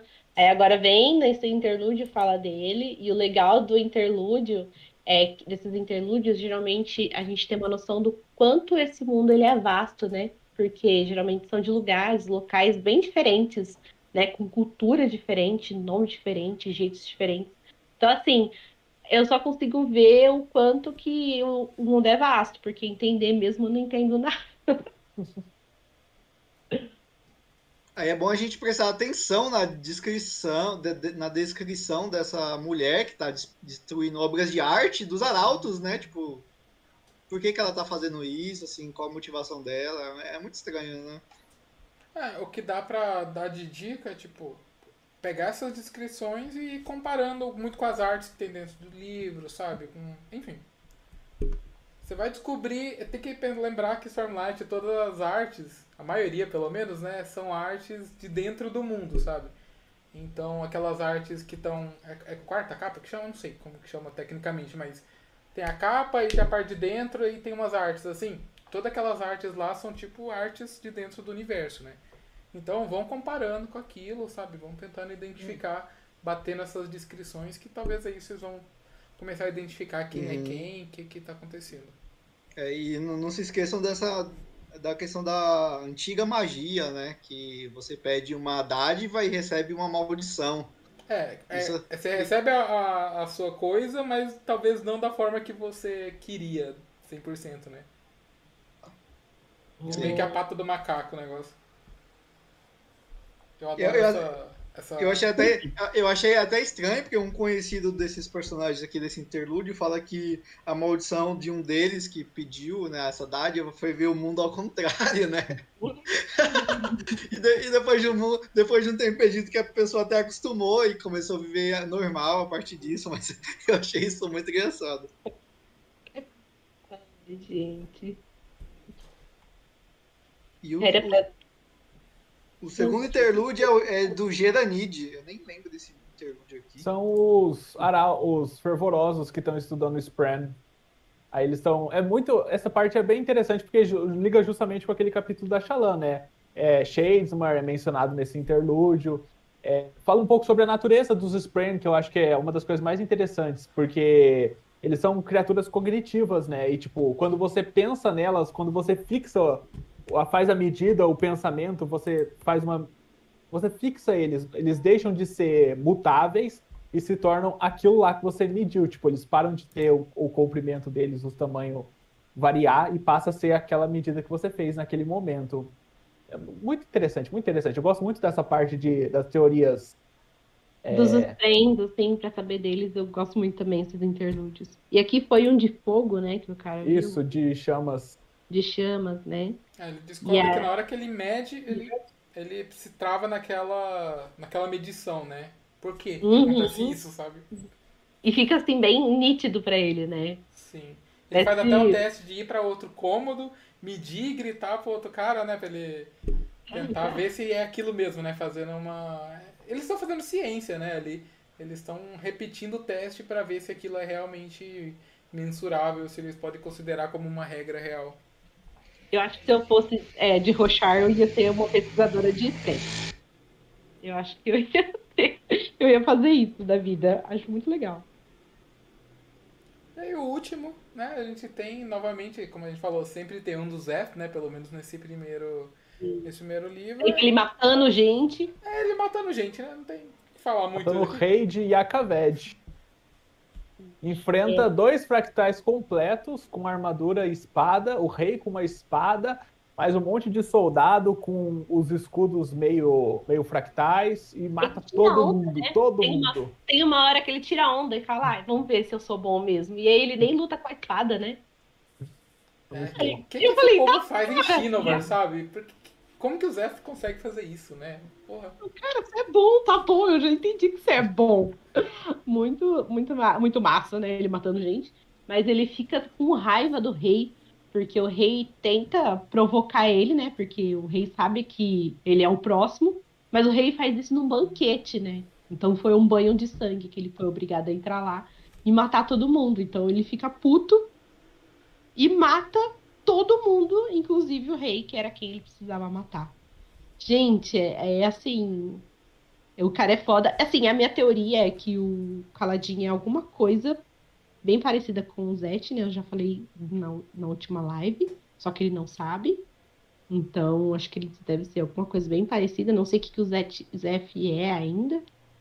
Mas é isso, gente. Quem que vai parar esse cara? Ele não para de matar gente. Vamos, vamos descobrir aí nas cenas dos próximos capítulos, literalmente, né? No, vai, ser, vai ser no livro 10? não, não, não, não vai demorar tanto, não. Ele só tá causando caos, né? Matando pessoas importantes aí, sendo visto. engraçado que ele tem que ser visto da mesma forma que ele matou o Rei Gavilar, né? De branco, uhum. matando geral uhum. ali, então. Que, que, Porque que tem é? que deixar a marca dele, né? As pessoas Exato. têm que saber que Mas por que, depois de seis anos, ele tem que fazer isso novamente, né? Não é estranho a pessoa que tá por trás disso fazendo ele fazer a mesma coisa? E isso assim, se for, se for os parchindianos que mandaram matar o Gavilar, porque é outra pessoa, outra, aparentemente é outra pessoa que tá por trás, né? Tipo assim, do assassino de branco novamente. Gente, Esse... a minha cabeça tá doendo, sério. Eu não aguento mais tentar pensar. Não sei, sabe? Eu sou frouxa, me entrega as respostas porque eu não quero adivinhar nada. Eu quero as respostas prontas na minha mesa. É. então, ah. acho que é isso, né? É, enfim, esse foi o final da terceira parte. Muito boa, muito longa também. Bem longa, gente. Nossa. Então... E agora, no próximo, então, a gente tem a iluminação da tempestade. Vem aí caladinho, tem certeza que ele vai, vai mostrar que ele é foda. É, agora, Dalinar, Kaladin, Adolin e Navani. Né? É, eu só queria falar que, tipo, eu lembrei agora que a gente viu o Adolin nos capítulos do, do Kaladin, né? Ele foi lá no acampamento dos Sádias e, tipo, ajudou uma prostituta que estava sendo atacada por um oficial dos Sádias. Aí o, o Adolin jogou, tipo, uma esfera pro Kaladin. Ah, dá um recado pra não sei quem pra mim, garoto da ponte. Foi, e foi embora. Dois E o velhos vazou. E o Caladinho não foi, tipo, oxe. E ele fala, ah, Paguei. pode deixar que eu vou. Ah, né? Vai tomar Sou, no ga seu. seu garoto de recado. Foi muito massa mesmo. O, o, é, o Caladinho até estranhou, né? Olhos Claros fazendo uma coisa meio nobre, né? Mas, porque ele espera sempre o pior deles. Mas foi engraçado eles interagindo. E agora a gente tem é, esse outro capítulo aqui. Eu senti falta da parte do, da Linar. É, agora a gente vai ter a parte dele, provavelmente vai ser dividido, né? Com ele, com a Dolin e com a Navani. O Adolin é bem cabecinha vazia, então é só pra. Ele só serve pra gente ver o Dalinar com outros olhos que não o do próprio. Porque dele mesmo Não, tem por sacaninha aqui, né? Ele é um dos meus favoritos, adoro ele. Divertido, ele é divertido. Ele é uma piriguete Ah, é. de Rochar, né? Como a gente já falou, ele é maravilhoso. Uhum. Eu adoro, nossa, eu adoro ele, velho. Porque ele é fiel ao pai, ele é, ele é mulherengo, engraçado, ele flertando. Uhum. Mas, mas eu Ah. gosto como ele. Mas ele é bom caráter, eu gosto dele. Uhum. Eu também Mas- gosto. Principalmente o segundo livro. O segundo livro ele ainda é melhor, tá melhor ainda. Ah, então é isso, gente. Muitas expectativas. Agora tem o quê? É, não, não lembro se dá 300 páginas agora para essa, pra essa última parte. Eu quero respostas. Não 4 sei e o 5, quanto- né? É, parte 4 e 5, né? a- a É, vamos até o finais. fim e pra, pra próxima live. Eu quero respostas, gente. Eu vou ter um pouco de resposta. Vai. Algumas. Ah, É. vocês fizeram uma cara meio. Não, muita Mas coisa que- resolve, mas. Que resposta você quer? Do que exatamente? Depende da sua pergunta. Tanta pergunta, algumas. Se tiver algumas, não sei. É muitas perguntas. Nem sei quais, quais perguntas, gente. Não sei. A Minha cabeça tá, tô- tá cheirando fumaça aqui, eu não É, aguento. acho que, eu acho que no geral você vai ter a, a maioria, assim, tipo assim, da, da, trama, da trama em si, mas não dos, Do do que universo, tá né? por trás de tudo, exatamente. Tipo assim, Uhum. que- a questão do Caladin, vai- das pontes, sim, da Xalã, assim, do, do aprendizado, sim, mas de você É, saber o que tá. que encerrar alguns arcos. E, né? sim, usa, resposta já é. É, os arcos Sim. todos são encerrados, sabe? Mas tem o arco maior, porque afinal é uma série, né? Não é, não é livro separado. Sim. Então Hum. vamos pro sorteio. A Sara falou assim que ela fica curiosíssima pra saber por que chamam o Zete de insincero. Eu também fico curiosa. Eu nem Todo lembro, mundo- pela verdade. Não É, todo mundo que é sincero é como ele, Nossa, sabe? eu É lembro. obrigado a fazer, fazer tudo que as outras pessoas mandam. Tem pessoa- outras pessoas que são como ele? Eu acho que é só no Então, segundo acho- livro que falam, não é? Por que que Oi? cha- É só no segundo livro, né? Que explicam por que, que ele é insincero. Ah, é. É. Mais ou menos. Acho que é mais tipo. Hum. Tipo, Não- não se preocupem não tanto explicam nisso. o que é. É, não se preocupa tanto com isso. Não é tão só importante igual vocês podem estar pensando, sabe? É só um detalhe só. É, É como é se tipo fosse assim, um título, é, né? é, é porque truth, é, insincero é tipo, é como se fosse uma classe baixa de Shinovar. Mais ou Uhum. menos isso, assim, falando por cima. Então, assim, tem a ver com a estrutura do país que ele vê, entendeu? E aí, tipo, assim, é, é porque quando a gente fala insincero, é porque a, a tradução fica estranha, que não dá sentido, porque em inglês é truthless, que, que, que quer dizer não, é, não verdade, né? Isso. Insincero, tipo, meio que não dá o mesmo sentido, né? Então é uma pessoa, sei lá, mentirosa, que não diz a verdade, né? Mas não é exatamente a mesma coisa. Então, é, é- é- esses insinceros são pessoas que acabam virando escravas de quem segura aquela pedra lá, entendeu? É, não é é saco-pedra, não? Isso, aquela que, que segura aquela pedra de juramento, alguma coisa assim. Só que a- o que acontece com ele é que ele é muito poderoso, né? Então isso que é foda. Isso, exatamente. A questão é que ele tem uma espada da honra, né? Uhum. É, Então se, é se, se fosse uma pessoa que não tem algum poder assim, a pessoa não ia conseguir matar um rei, né? Tipo, seria mais um escravo, assim, básico. Então, Uhum. é, a Sarah falou, eu pensei que era algo mega importante que ia contar sobre algo do passado dele. Eu. A gente vai descobrir ao longo dos livros mais ou menos o que significa, como o Emerson falou, e um pouco do como. Mas eu acho que é importante pro. Pro geral de, do primeiro do arco de Stormlight, pelo menos, eu acho. O porquê e o como ele se tornou. É, e quais são, tipo.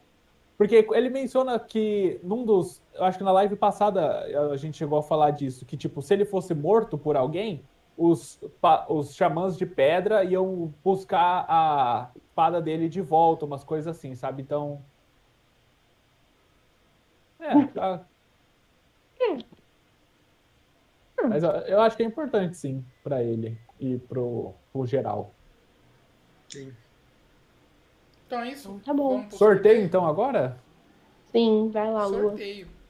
Bom, gente, então eu vou compartilhar a tela aqui com vocês. Deixa eu só ocultar os dados que tem, né? E-mail e os links. Vou só ocultar, deixar só o nome aparecendo.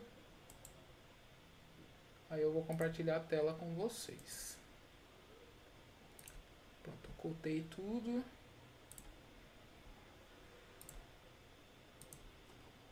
E pronto, agora é para vocês estarem vendo aqui a nossa a página, né, de todo mundo que se inscreveu. A gente teve então, é, aqui vai do 2 até o 21, então a gente teve 20 pessoas se inscrevendo aqui no, no sorteio. Então, são 20 pessoas, né? Então, bora lá no, no random.org. Então, vamos colocar aqui de 1 a 20.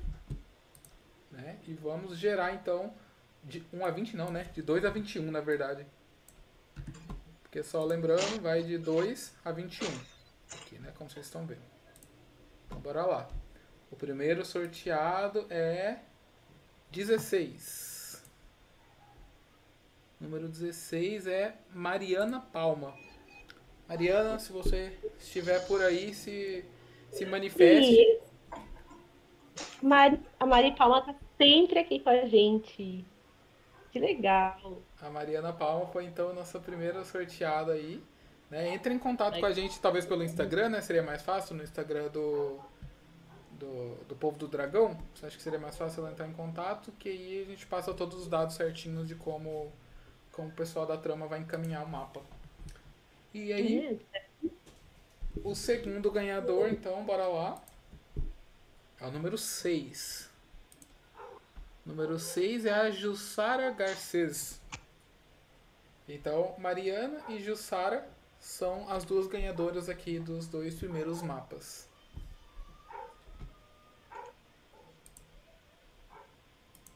A gente vai sor- sortear os outros três na próxima live, tá, gente? Isso. Na última live, gente. Vem aí, hein? Isso aí. Então, as duas meninas aí que ganharam o mapa, novamente, entrem em contato com a gente lá no Instagram, que aí a gente fala certinho como que os dados tem para passar pra gente encaminhar pro pessoal da trama, que eles vão enviar direto direto para vocês. Isso. A Mari já tá aqui nos comentários. A, a, a outra moça, como que é o nome da outra moça? É a Jussara? Ju- Jussara Garcês. Tá, se ela não entrar em contato com a gente, na última live a gente sorteia quatro. Mas espero que ela consiga, então, ver e entrar em contato com a gente. Porque só ganha se ficar até aqui o final ou assistir depois certinho. Qualquer coisa pode mandar um e-mail pra gente, tá? É, eu o- tenho- Você não falou, Lua, que te- colocaram os e-mails para se inscrever? A gente pode mandar um e-mail falando, ô, dá seus endereços aí pra gente. Pode ser Passar também, pra tá os e-mails aqui certinho, dá pra gente entrar em contato, sem problemas. Então, show. É isso. Então é isso, até É isso, daqui 15 dias, 14 dias na verdade, né? Passa voando, hein, gente? Puta. Nossa, que difícil. Ah, Agora que é a discussão final, então tem que terminar o livro, hein, gente? Não esqueçam de finalizar o livro pra próxima live. gente, Gisele. É Isso, né? então, gente. Ah, espero que vocês tenham gostado aí de mais uma discussão. Deu certo. E nos vemos na próxima. Isso, ó, só lembrando, a próxima live realmente é dia 6 de novembro, né? Então, 6 de novembro. Taishar, Rochar e até mais. 13, hein, gente? Até mais. Domingo que vem. 13.